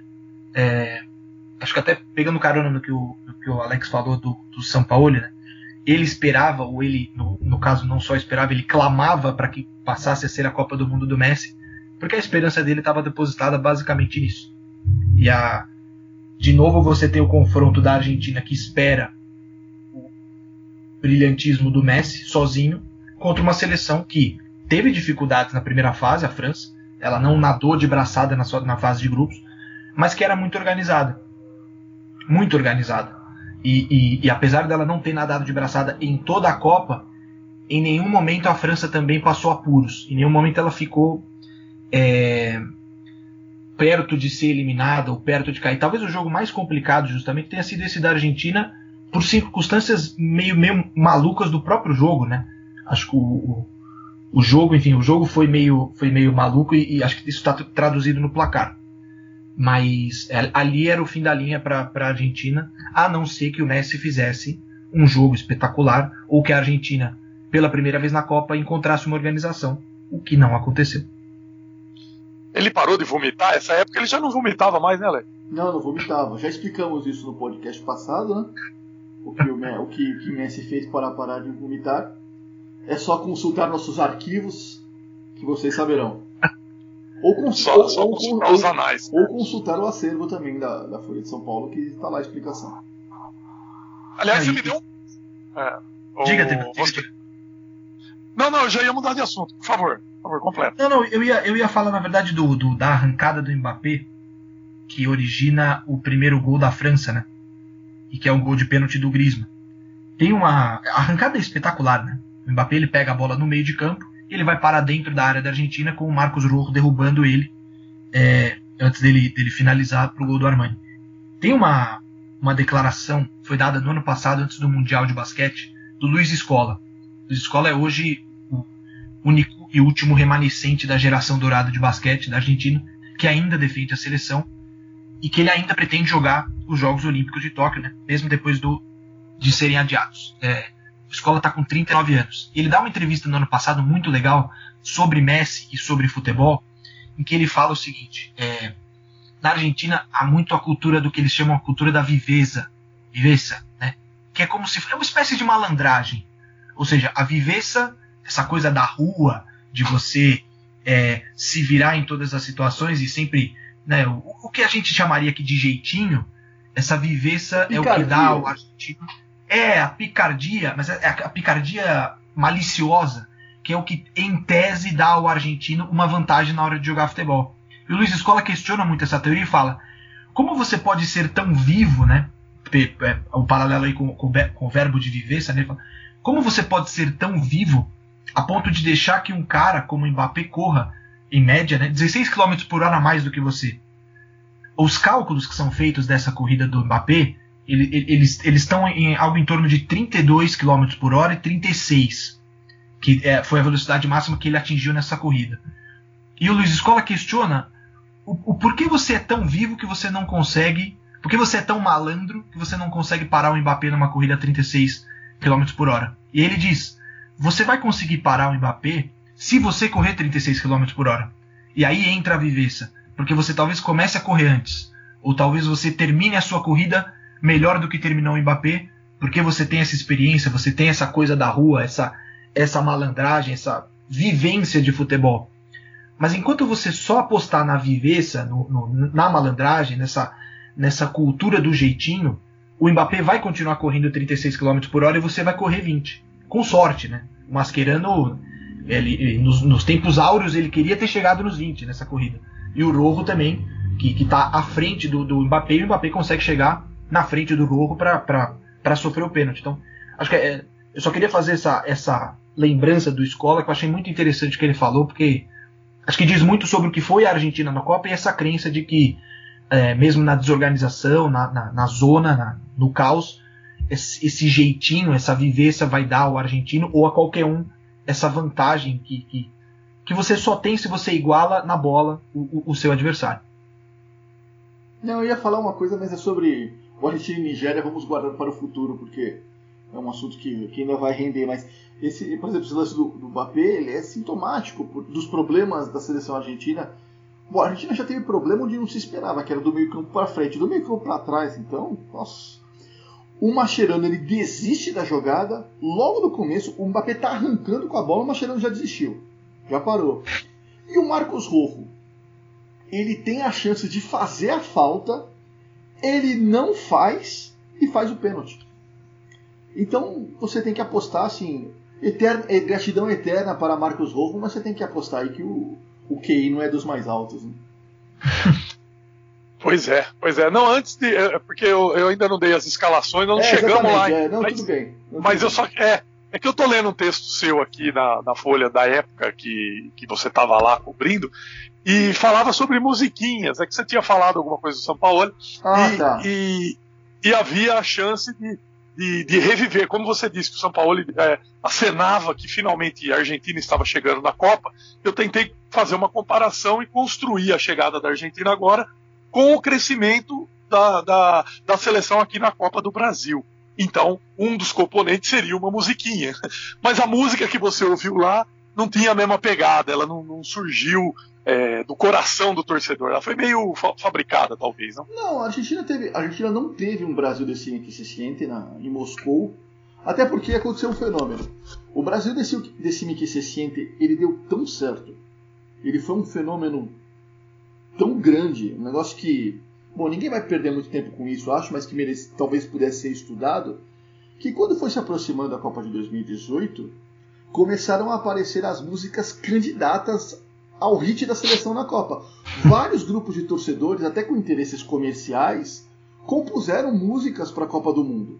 Inclusive o, o, a turma do Nacho Arranca, que era o compositor do Brasil se sente. Eles fizeram uma música que não pegou em nada. Não pegou em nada. É, One Hit Wonder. É, é, é, virou meio é, One Hit Wonder, né? Ou, ou, como diria Milton Neves, o Zezinho um só, né? Que, que escreveu Menina da Ladeira e acabou. O, eles escreveram, a turma do Nacho Arranca escreveu uma música que era naquela, naquele ritmo da música do Palermo, sabe? Muitas graças Palermo, muitas graças Palermo. Hum. Era nesse ritmo. E duas músicas pegaram só. Uma menos, que era no ritmo do, da música do Cadilheiros, que eu não lembro o nome, mas que é o que é o quê? que deve ser conhecida sempre pelo Outra Vez em Primeira Vanavera Papá, do All Boys, e a outra que pegou realmente, que era. Eu não sei que música que era, que era o. Sabes que eu te quero. Vamos, Argentina, sabes que eu te quero. Hoy hay que ganar. Essa pegou. Essa realmente pegou, mas nenhuma pegou como pegou o Brasil desse 1560. Se o, se o autor tivesse ganho eh, direitos autorais em cima, ele estaria bem de vida. Ele podia até tentar um segundo hit aí na Copa da Rússia, mas já viveria só com essa aí mesmo.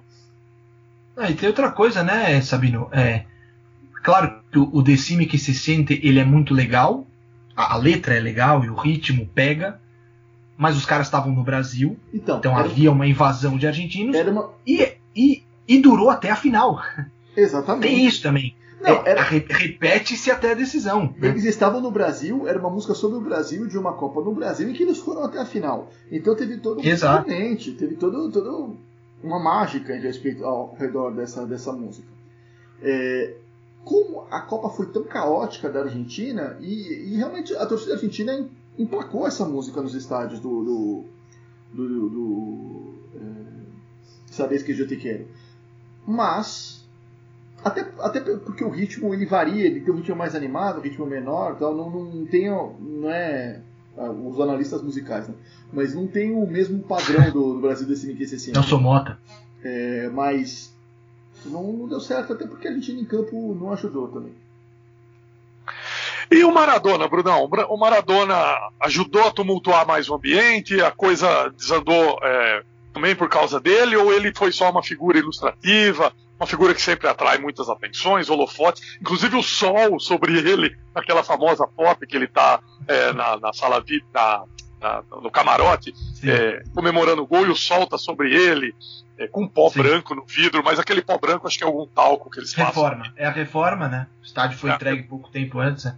Não, o, o Maradona, acho que assim, a aparição do Maradona na Copa, ela foi muito comercial. E a- o Sabino pode falar melhor sobre isso, mas acho que ela ficou mais restrita ao folclore e à parte extra-campo mesmo.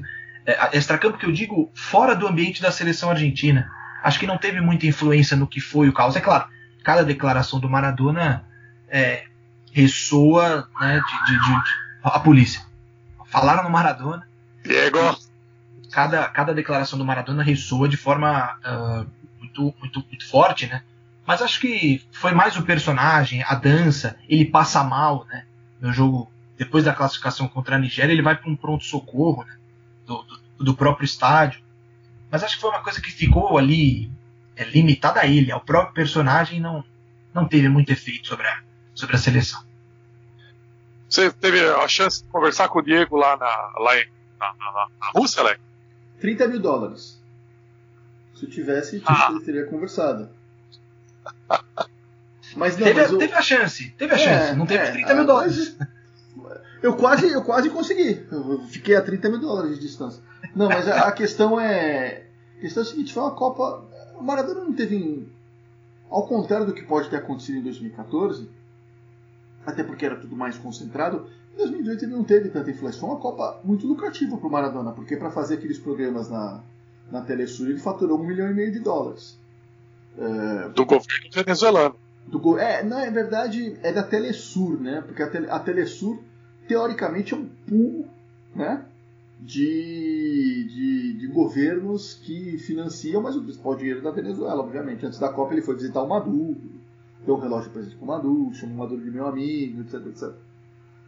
E, e ele tinha um contrato com a Puma durante a Copa né? também. É, então foi uma Copa lucrativa, e que ele foi uma atração em todos os jogos. Ele foi flagrado fumando no, no, no camarote, que não pode. Ele foi. Ele Fazendo mal. gestos. E do jogo contra a Nigéria fez o gesto para fez o gesto ofensivo para torcedores. Depois teve uma queda de pressão. Quando surgiu até o áudio que, que o Maradona teria morrido, ele prometeu que ia processar o. ia achar o responsável pelo áudio ia processar. Então, teve, teve, teve a parte Maradona, o quilombo Maradona, mas que não influenciou a seleção, não. Entendi. Conseguiu ficar à margem do, do, do quilombo próprio que já estava armado ali junto com o São Paulo. Incrível isso.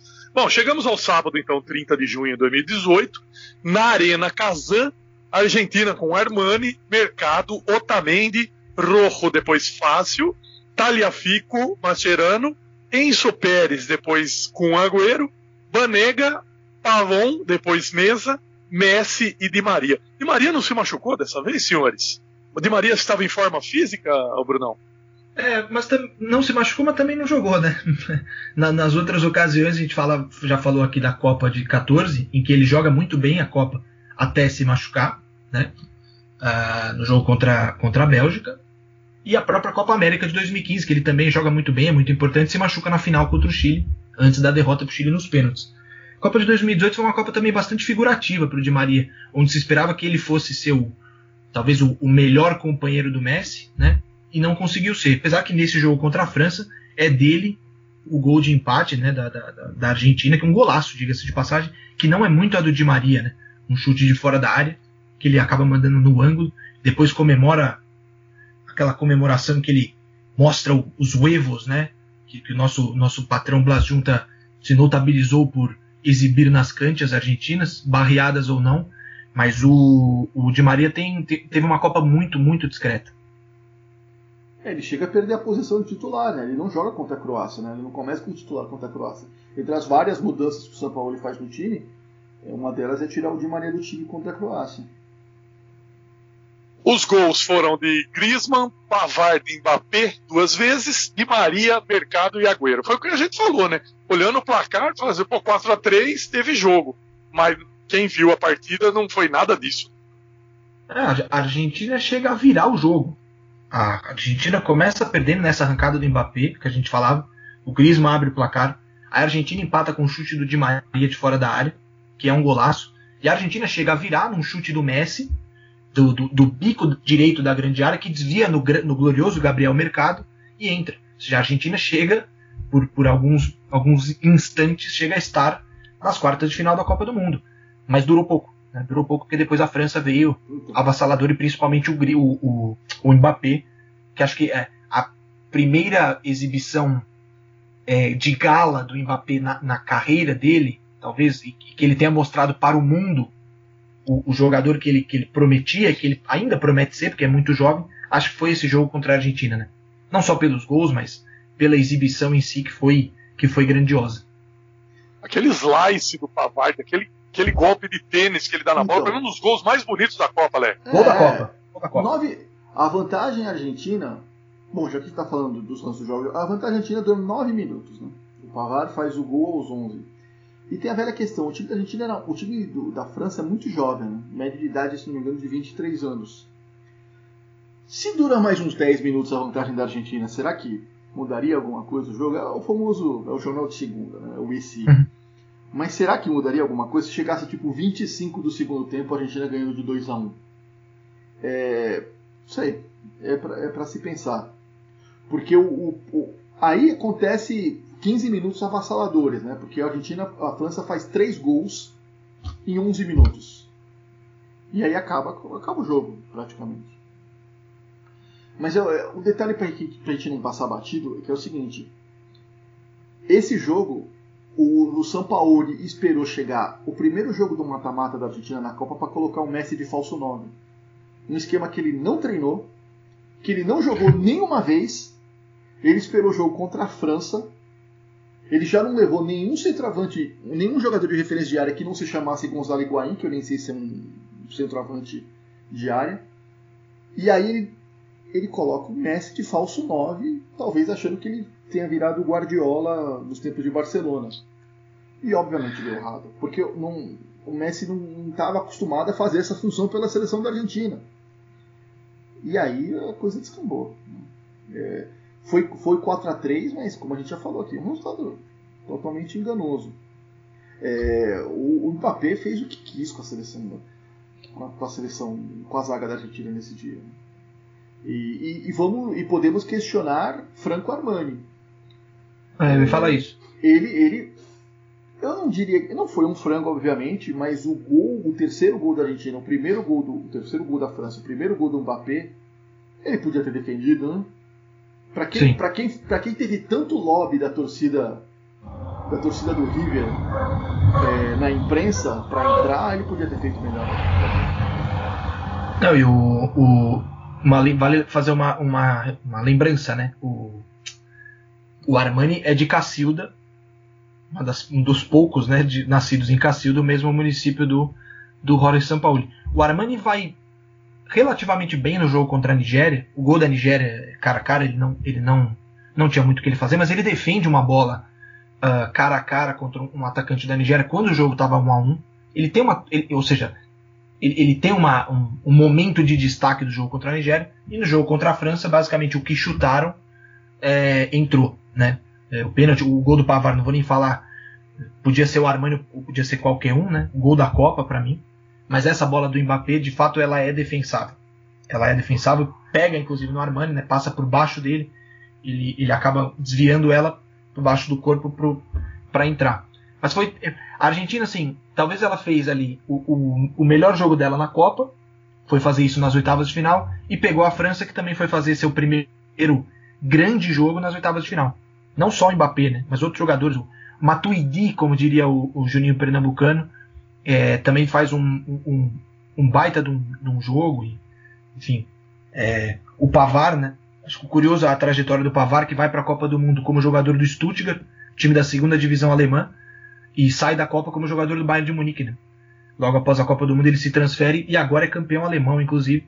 É, curiosa a trajetória do, do, do Pavar, muito por conta desse, desse, desse gol.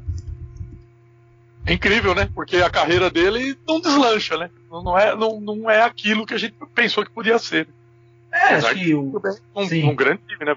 Sim. E ele não, ele não seria nem titular, né? Se eu não me engano, a posição era do Cid B antes da Copa do Mundo. E o Pavar acaba, acaba assumindo a titularidade pouco antes da Copa do Mundo, já com, com o Mundial, uh, às vésperas do Mundial.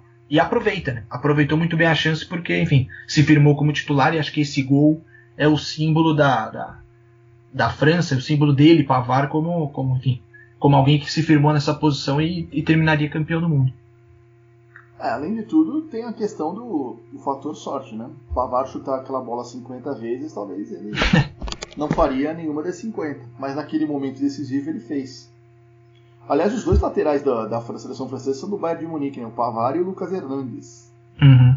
Os dois, Sim. os dois são, do, são do Bayern. Acho que dá para comparar, a grosso modo, o que o Pavar fez e, e- e depois se beneficiou disso com o Rames Rodrigues na sua Copa no Brasil, que conseguiu depois um tremendo cargo no Real Madrid e nunca foi aquilo que imaginaram que pudesse ser. Ou alguém imaginou errado, talvez. É, mas o Rames, o Rames, o Rames foi foi mais visível porque ele foi um dos nomes da Copa, né? Ele teve é, pelo É. menos três grandes atuações durante a Copa do Mundo. Talvez tenha feito o gol da Copa, que foi aquele contra o Uruguai, né? o primeiro contra o Uruguai. E, mas realmente ele fez a Copa e depois vive- viveu dos louros, né?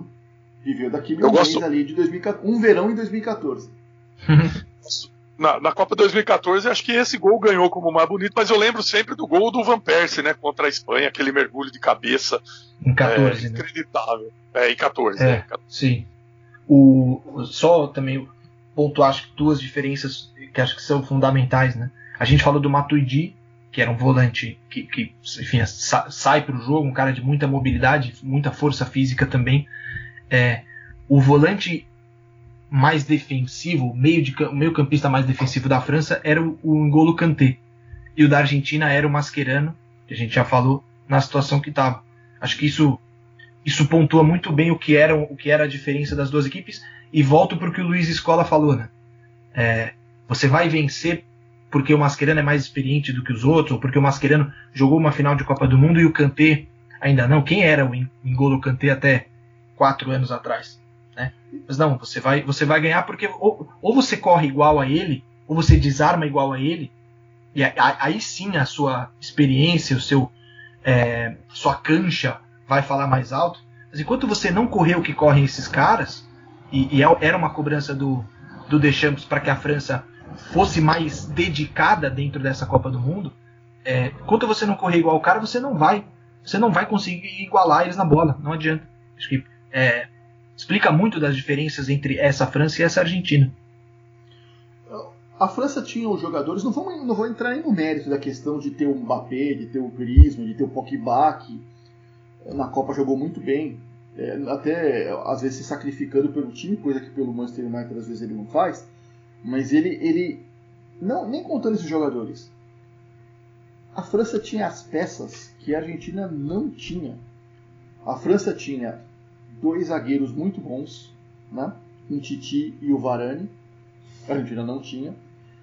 Principalmente a França tinha um volante de marcação que se deixasse correria 100 km no mesmo ritmo, que é o Kanté, que é um jogador fenomenal. É um jogador que a, que a Argentina não tem há anos, há anos. E a Argentina não é que não tem, não quis levar um jogador como o Giroud. O Giroud passou, não fez nenhum gol na Copa, né? mas teve um papel importantíssimo para a seleção da França. E não é questão de você levar o jogador. O São Paulo poderia ter levado o Lucas Alário, por exemplo, ou o Prato. Era para ser titular? Não, mas é para jogar se precisasse. Né? Para ter, pra ter uma opção. na área, para ter uma opção diferente no banco. É. que adianta você trocar o, o, o Pavon pelo, pelo Agüero? Né? Se, for, se você estiver perdendo e tiver que colocar a bola na área, que diferença vai fazer? Então é essa, essa visão, é até uma falta de planejamento. E realmente a França fez por onde, né? E como diria o próprio Giroud, quando, respondendo ao, ao, ao Benzema, né? O Benzema falou que não teve comparação, que ele era uma Ferrari e o Giroud é um kart. E o Giroud respondeu, ah, eu sou um kart, mas sou um kart campeão do mundo. Essa faixa ninguém tira. Enquanto vocês falam, eu estava olhando aqui o videotape que a FIFA TV nos disponibilizou pelo YouTube. O Giroud dá um calcanhar para a área da área ofensiva da França. Fazio e Armani fazem um rocambole que quase o Griezmann aproveita quando quando estava 2 a 1 para a Argentina. Lances que é bom rever de vez em quando, porque eu já nem lembrava mais disso. bom, mas e aí, senhores? E o, e o rescaldo? Porque aí é aquela terra arrasada, Uh, São Paulo completa um ano e um mês no, no cargo, né? Ele assume em 1 de junho de 2017, sai 15 de julho de 2018. Essa eliminação é no dia 30 de junho, quer dizer, dali 15 dias ficou aquele negócio: eu saio, mas alguém precisa pagar, essa rescisão, não vou aceitar cheque, né? 50 e, milhões de multa. Uma multinha saborosa, né? E ele acho que já ele, ele, ele já tinha feito a AFA pagar a multa rescisória dele do Sevilha, que que aliás era uma das marcas, é uma das marcas também do São Paulo, de sair mal dos times, né? Sai puteado pela torcida normalmente. E ele tinha um projeto lindo com o Sevilha, que né, ele largou imediatamente assim que abriu a possibilidade de ser treinador. Mas e o rescaldo? Ficou aquilo, né, Bruno? Aquele gosto de que chega de Mascherano e que talvez o Messi vai terminar a carreira sem brilhar na, na nos palcos de Copa do Mundo, né? Sim, a, a, a imagem óbvia, né, e clara da derrota é a câmera no Messi, o Messi olhando para o vazio, vendo que mais uma Copa foi foi jogada no lixo, né? E, e eu falo assim, jogada no lixo, é... o Messi jogou quatro Copas até hoje, né? 2006 ele era muito jovem e não joga contra a Alemanha porque supostamente ele tinha uma lesão, nós já falamos sobre isso aqui, é, e o Peckerman decide não colocá-lo contra a Alemanha. Em 2010 é a seleção treinada pelo Maradona extremamente desorganizada e que toma um vareio de bola da Alemanha. É, talvez num momento muito bom do Messi 2010 que poderia ter sido melhor aproveitado. 2014 ele chega à final, faz uma grande Copa, uma Copa muito boa, é, que muda o papel dele durante o Mundial. Falamos sobre isso também aqui no episódio da final, né, de, de 14. E 2018 uma Copa em que, em que é jogada no lixo. Talvez tenha sido a pior Copa para o Messi. Talvez não, tenho certeza. E acho que o Sabino pode falar isso também, porque ele pegou uma. Ele, ele, ele, sai de uma Copa em que o Messi é protagonista, e inclusive considerado o melhor jogador. O Messi é o melhor jogador da Copa de 2014. Às vezes a gente esquece disso porque não foi campeão. Mas sai de uma Copa em que ele esteve muito perto de atingir o ápice da, da vida de qualquer atleta, que é a, o título de campeão de, de uma Copa, para ir para uma Copa do Mundo de 2018 em que o planejamento fez com que o time e a própria seleção implodisse na Rússia. Então, é jogada no lixo, né? E aí vem aquele discurso que também acontece sempre aqui, que é o do recâmbio, da necessidade de você trocar e trocar tudo e, e enfim, apostar nas, nos jovens valores, inclusive essa aposta em jovens valores no próprio treinador, né? Quando sai o São Paulo, confirmam o Scaloni, que é assistente dele, que é um cara jovem, parou de jogar não faz muito tempo. É, acho que um pouco também para dar essa cara de essa resposta de renovação que acontece muitas vezes é, com argentinos e acontece com a gente também aqui no Brasil, depois de um, de um fracasso numa Copa do Mundo. E daí, Alex? Teremos mais Messi? Mais um pouco, né? É, então, depois do jogo, aqui pós. É, pós-eliminação, imediatamente o que acontece? O Mascherano chorando da entrevista depois do jogo, falando que o ciclo dele com a seleção argentina tinha acabado, que também não. Seria surpreendente se ele falasse que ia continuar. Mas, enfim, o Mascherano realmente tem muitos serviços prestados à seleção argentina, né? Tá ganhando, apesar de não ter ganhado. É, ele fez ele fez uma grande Copa em 2014, é um, um, jogador importante. E menos relevante, o Biglia também anuncia depois do jogo que não, não joga mais pela seleção argentina. É, o Biglia que começa como titular depois perde a posição porque naquela indecisão do, do São Paulo.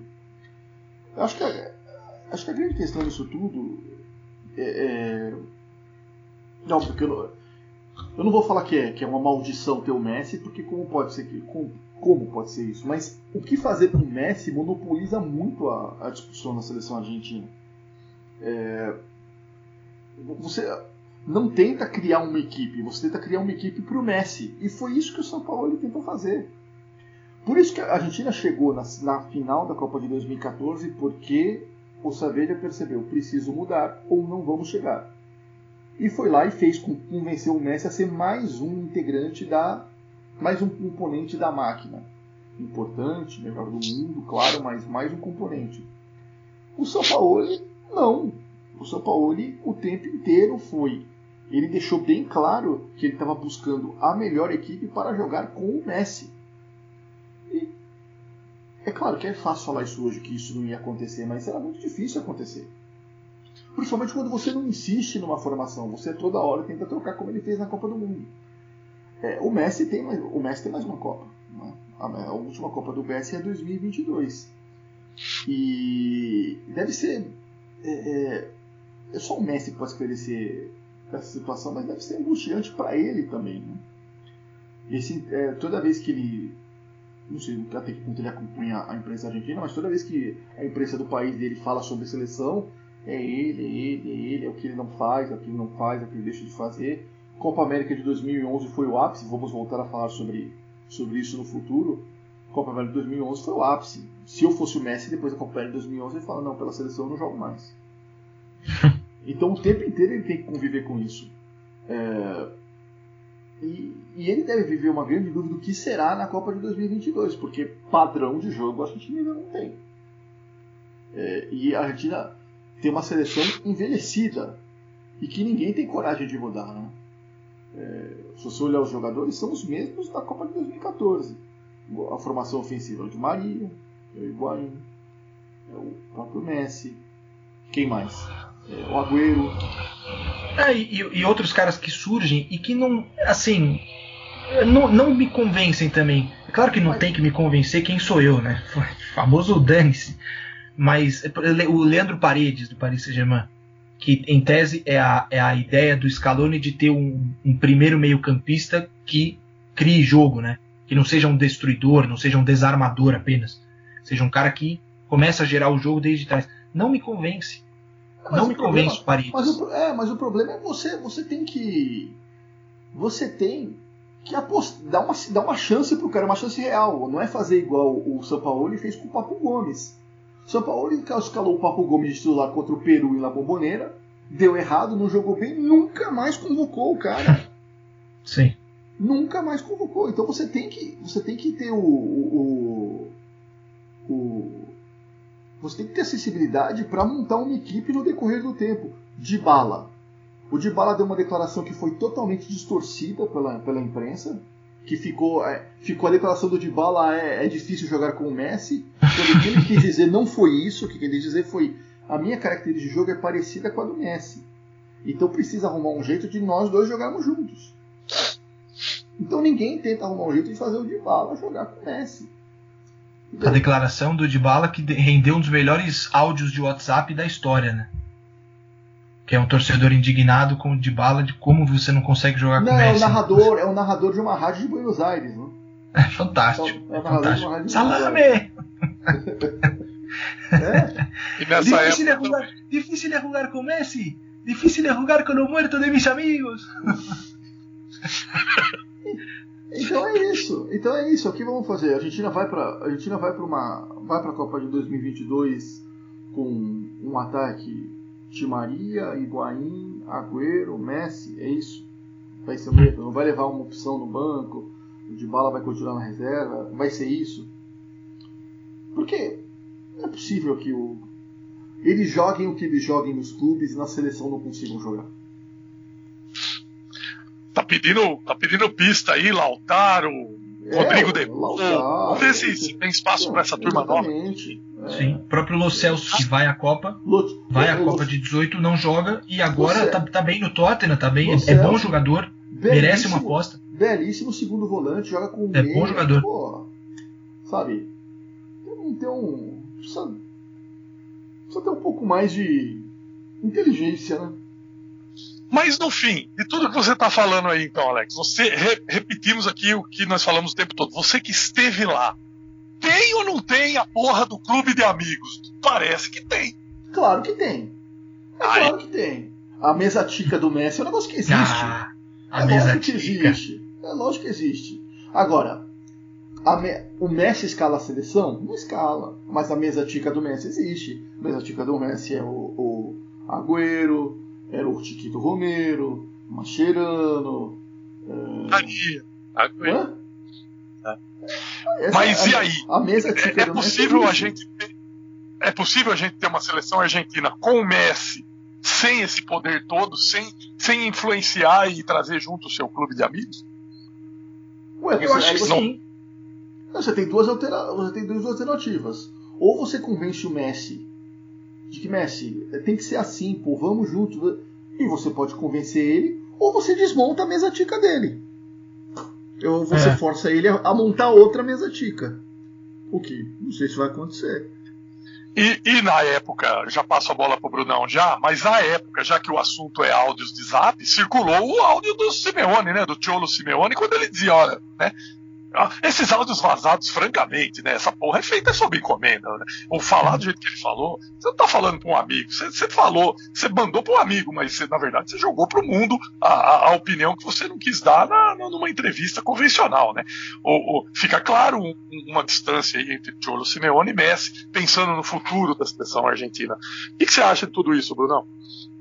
Não, é, o, o, o- acho que o Sabino falou, ma- matou a pau quando ele fala sobre o Messi. É, acho que existe uma impressão no futebol hoje, e eu já ouvi isso de, de alguns é, atletas, de algumas pessoas que trabalham no futebol, de que o jogador hoje, para você convencer um jogador, o técnico não pode só ficar na conversa. Não existe mais aquela coisa do técnico paisão, quer dizer, não existe mais.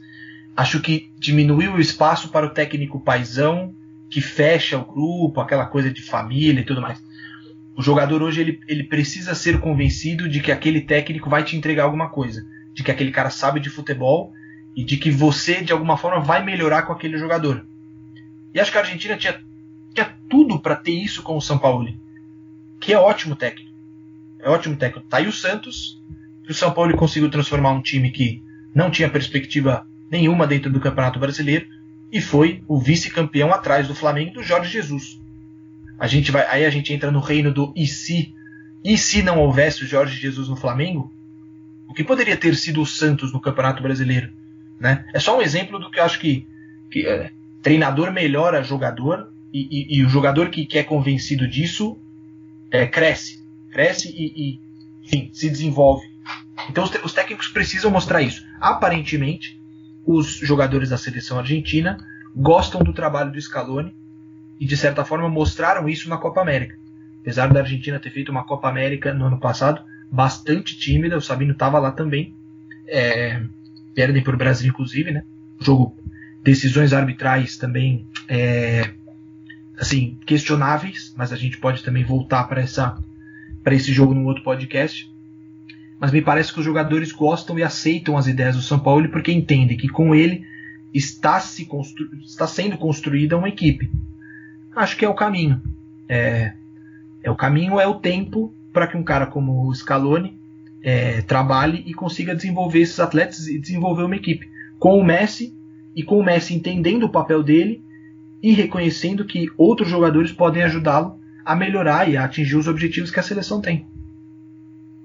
Não, o Messi na Copa América foi um Messi bem diferente fora de campo. né?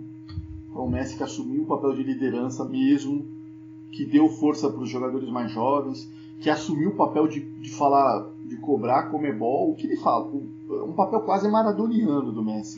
o que ele falou no- depois do- da partida contra o Brasil e nos dias seguintes não foi por acaso, obviamente. E, e é um papel que, que talvez sinalize alguma coisa, né? talvez sinalize que ele esteja disposto a, a, a, a se encaixar numa equipe numa última cartada para tentar ganhar uma Copa do Mundo, que no final de tudo é o objetivo. Se bem que temos mais uma Copa América antes disso, né? Em 2021, mas. E essa Copa América pode mudar muita coisa. Pode mudar E muita na coisa. Argentina, né? Diga-se. É, Com essa pressão de você estar jogando em casa, Argentina Então, e Colômbia, né? Mas É. jogando na Argentina. se a Argentina é, cai prematuramente, muita, muita coisa pode rolar ainda, né, Trivela? Muita coisa. Muita coisa. Podem voltar. pois é. O Me- Dessa vez o Messi pode se encher o saco com essa história de falar que ele não joga pela seleção, que ele é espanhol, não é argentino, que ele nunca tá em Rosário. Ele pode se encher disso aí e falar: ah, vão a merda vocês, eu não quero mais isso. Martin Lieberman pode virar um, um messista e deixar o Cristiano Ro- Ronaldo pra trás? Tudo pode acontecer. Martin Lieberman, o maior mufa. Aliás, eu não, eu não falei sobre a teoria do mufa. A teoria do mufa, do mufa da Rússia. O maior mufa que existiu no Mundial da Rússia está aqui neste, neste cabaré, neste momento. Estamos olhando para ele aqui na mesa. Se chama Alex Sabino.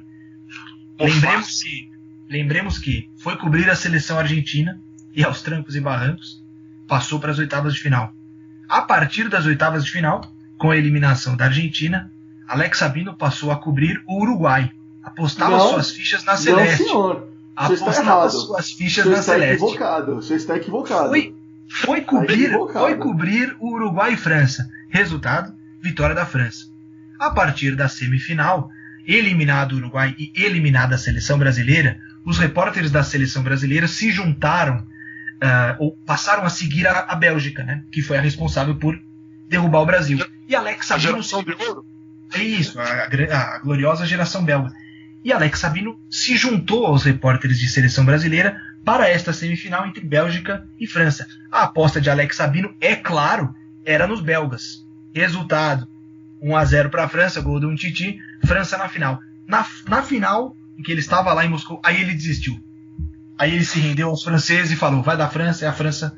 Não sei como, né? Acho que é, é, graças ao VAR, talvez ao Nestor Pitana, nosso glorioso árbitro do, do, do penteado careca, é, que, que, que permitiu que, que Alex Sabino não conseguisse tirar a conquista da mão dos, dos franceses. Mas a, foi o maior mufa do Mundial, mais do que o Lieberman. Você falou do Lieberman, eu lembrei. Mais do que Martin Lieberman foi Alex Lieberman Sabino. Não, como, como, como setorista, não. Co- Como torcedor, sim. Como setorista, não. Porque, como setorista, eu saí da Argentina, fui cobrir a França e fui até a final. A França foi campeã. Agora, como torcedor, é verdade. A Argentina saiu no- nas quartas de final, a França e o Uruguai, torci pro Uruguai, deu França. Semifinal, França e Bélgica, torci pra Bélgica, deu França. Aí fui ver outra semifinal, Croácia e e Inglaterra, torci pra Inglaterra, deu Croácia. Aí na final, torci pra Croácia, deu. França. E ainda bem que você não apostava, né? Senão você ia perder um dinheiro federal. Não, não, não. Não. Os rubros, é. Apo- Apostar em- com os russos não dá, né?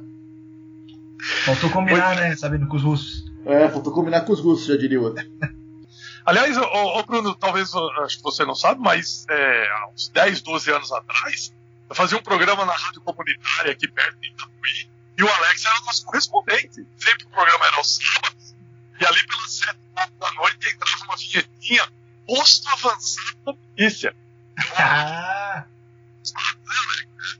Posto avançado da notícia, que beleza. Não, é, o homem, o homem não é fraco, não.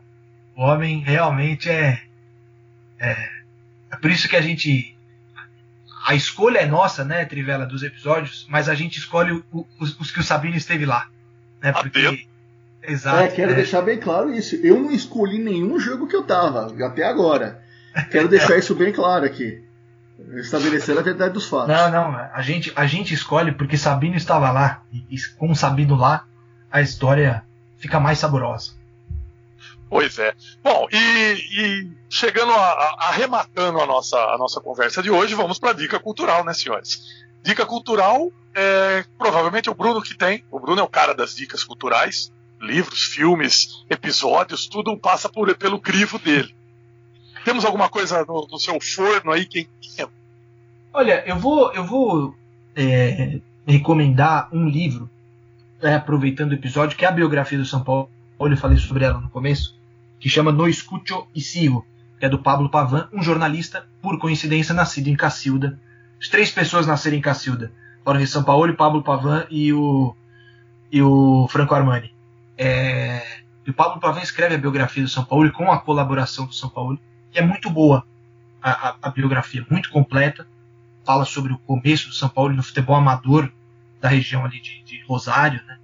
É, fala sobre as andanças dele pelo Peru, pelo Equador, o trabalho da Universidade de Chile e é muito é muito legal. Eu ficaria com esse. Eu tenho algumas coisas sobre o São Paulo aqui no, no, no acervo da bola, mas o, a biografia vale a pena porque a história é, é uma história interessante a do São Paulo. A história de um cara, independentemente do que aconteceu aí na Rússia em 2018, é um grande técnico e é uma figura é uma figura é, que, que, te, que, desperta esse interesse assim, pelas histórias, pela forma como ele construiu a trajetória do futebol, que não foi nada comum, né? Cara que praticamente não, não trabalhou na Argentina, trabalhou no futebol do interior e nas divisões de base do News, mas nunca treinou um clube de uma primeira divisão argentina, por exemplo. Então, interessante ver no livro do Pablo Pavan essas histórias do, Jorge Sampaoli. Pulamos, não comentamos que há um outro livro publicado, uma outra biografia de São Paulo publicada pouco antes da Copa, que é o Mis Latidos, né? Uhum. Causou, causou polêmica, porque na, na biografia ele fala que não planeja nada, que tudo vem do improviso, que planejamento não resolve. Isso aí não, foi outro aspecto que causou celeuma antes da Copa do Mundo. Meteu um Raymond Domenech no peito e foi para frente. Ei, que beleza. o fim é sempre o mesmo, né? O fim é sempre o mesmo. Pois é. Encerramos então, meus amigos. Fechamos a nossa lojinha. Temos alguma sugestão, mais alguma coisa a concluir? Acho que não, né? É isso mesmo. E, ah, só, só, por curiosidade, né? O Pablo Pavão, esses dias, eu acompanho ele no Twitter, ele estava assistindo ao jogo do Atlético Mineiro. O Atlético Mineiro voltou a jogar agora pelo Mineiro, pelo Campeonato Mineiro, né? E Pablo Pavão estava acompanhando e depois foi acompanhar o Internacional de Chachucudê, ou seja, os nossos irmãos, nossos vizinhos estão pendentes do que está acontecendo por, por aqui com os treinadores uh, gringos, né? No momento, os dois estrangeiros do nosso futebol, São Paulo no Galo e o Cudê no Internacional, com a saída do, do Jorge Jesus, os dois estrangeiros aí na, na Série A do Campeonato Brasileiro. Pois é, a gente sempre fala que, que o brasileiro não acompanha muito futebol argentino, mas a recíproca também é verdadeira. Né? Poucos é, jornalistas argentinos conhecem bem os meandros do futebol brasileiro. Bom, nem nós conhecemos direito, mas, digo, se interessar e, e fazer o que o Pivan está fazendo, né, É, e é curioso, assim, quando o jornalista argentino vem, porque às vezes nós falamos com jornalistas argentinos que, com quem que conhecemos mais, para pedir um telefone, para pedir alguma coisa assim, eles sempre muito solícitos, né? E sempre tem os telefones. Então eles acham, muitas vezes eles acham que a estrutura do futebol brasileiro é igual à estrutura do futebol argentino, que a gente tem que ter o telefone de todo mundo. Do jogador, né? Do jogador, né? Do jogador. O telefone é, direto porque isso é normal lá. Porque é muito comum você ter o telefone do jogador lá. E eles acham que aqui é, é o mesmo, eles não se conformam que é tão diferente assim. E que lá é tão melhor do que aqui. Né? Entendi, entendi. Muito bem. Acho que vale dedicar o programa de hoje ao Armando Gomes, né? Eu acho que a memória dele, os jornalistas é, de raízes santistas, não só da cidade, mas também do clube, eu acho que fazemos de alguma maneira algum papel parecido com o que ele fazia, até alguma coisa dele é, na, nossa atuação por aqui, né? Talvez, não sei. Não, sim, sim, sim. É um, foi, um, é, foi um jornalista muito importante na história de Santos é um radialista é, muito conhecido pelas suas posições, mas principalmente um, um- cara que é, é, sabia, o, o programa dele, o coração do programa era ele, pelo jeito que ele apresentava, pelos exageros, pelo, por toda a característica que ele tinha. É, foi muito tempo repórter, narrador, e, e durante, acho que esse programa que ele tem em Santos, tinha em Santos que é o Esporte por Esporte, ele começou a fazer nos início dos anos 90, então você vê aí com o tempo que ele está fazendo esse programa. É, e realmente é um, é um nome que vai ser sempre muito, muito lembrado. O nome da sala de imprensa na Vila Belmiro é, se chama já há algum tempo é, Sala de Imprensa Armando Gomes, então realmente vai ser uma, é uma ausência sentida na, na mídia de Santos, né, que está acostumada a acompanhar o programa dele. E como ele sempre acabava o programa, Deus existe. Ele sempre terminava com essa frase: Deus existe. Tá aí, Deus existe. E o nosso podcast também existe. Valeu. Fechamos aqui então o capítulo 15 e voltamos na próxima edição com algum jogo surpresa. Valeu, Brunão. Um abraço pra você também, hein? Valeu, Trivela, Alex, um prazer. É, só uma. Vou dar uma de André Hernan, que é um colega nosso também. Uma última, né? Ele sempre tem uma última informação. Daniel Osvaldo, Pablo Daniel Osvaldo, não joga mais no Banfield. Jogou 62 minutos na sua volta ao futebol depois da sua aventura cultural e roqueira né, pelos palcos. Voltou ao futebol, voltou a jogar com a camisa do Banfield. 62 minutos em campo, nenhum gol. Não forma mais parte do plantel, segundo os dirigentes del taladro. Grande Daniel Osvaldo, grande personagem. Muito mais do que jogador, mas um grande personagem. Pois é. Aí eu também tô lembrando de Ângelo Labruna, filho de uma glória do River Plate, que é técnico, foi, foi técnico do Nueva Chicago, El Torito de Matadeiros, é, da, da terceira divisão. E ele foi demitido no intervalo do seu primeiro jogo. né? Ele, foi, ele foi expulso do, do, do jogo no intervalo e agora foi mandado embora. Então ele dirigiu o Nova Chicago por meio, meio jogo. Talvez um recorde. O, é bom, eu, eu não quero me alongar muito, mas o filho do Cruyff, né, o Jordi Cruyff, que era, era o técnico da seleção do Equador, veio a pandemia, ele não é mais o técnico da seleção do Equador. Nunca Saiu perdeu. invicto. Saiu invicto. Nunca perdeu no comando da, da, da, da seleção equatoriana, da tricolor, porque zero jogos, zero vitórias, zero empates, zero derrotas. Ah, se for assim também, o Dinamo de Kiev contratou o, o, o técnico romeno. O Luchesco, Mircea Luchesco. Mircea, contratou Mircea Luchesco, a torcida foi contra, começou a xingar, durou quatro dias e ele pediu demissão. Ele fez história do mega rival, né? Fez história do mega rival no Chaco. Né? Muito bem, muito bem. Valeu então, vamos fechando a lojinha. Quem quiser achar o Bruno, arroba BH Rodrigues lá no Twitter. O Alex é o Alex Sabino. E eu sou o Trivela com dois S. Valeu, gente. Um abraço e até a próxima. Tchau. No,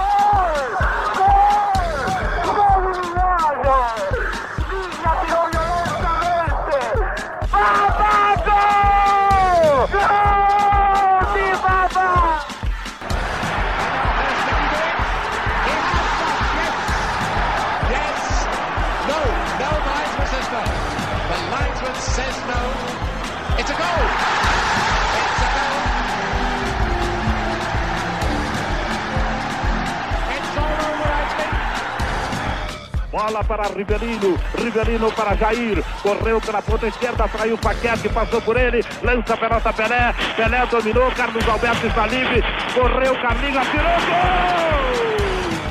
tripletta di Rossi, l'Italia per la terza volta in vantaggio, 3 a 2, rilancio di Zoff, è finita, ha battuto il Brasile in una partita esaltante. Come cerca sempre Maradona, segno, segno, segno, da, da, da, da, da, da, da. Gol!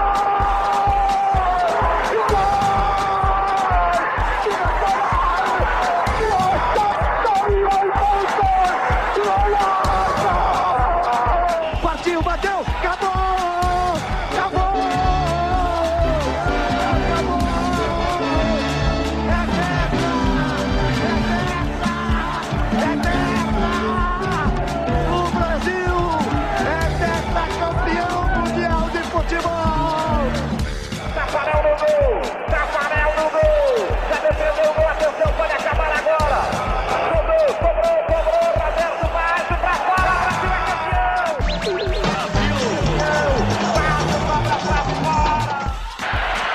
Petit.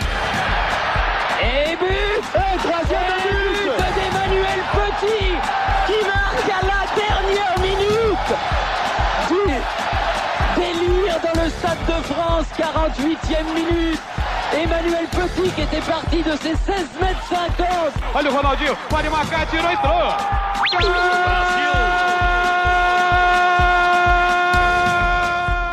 You're a good soldier, choosing your. Yourself up and dust yourself off and back in the saddle.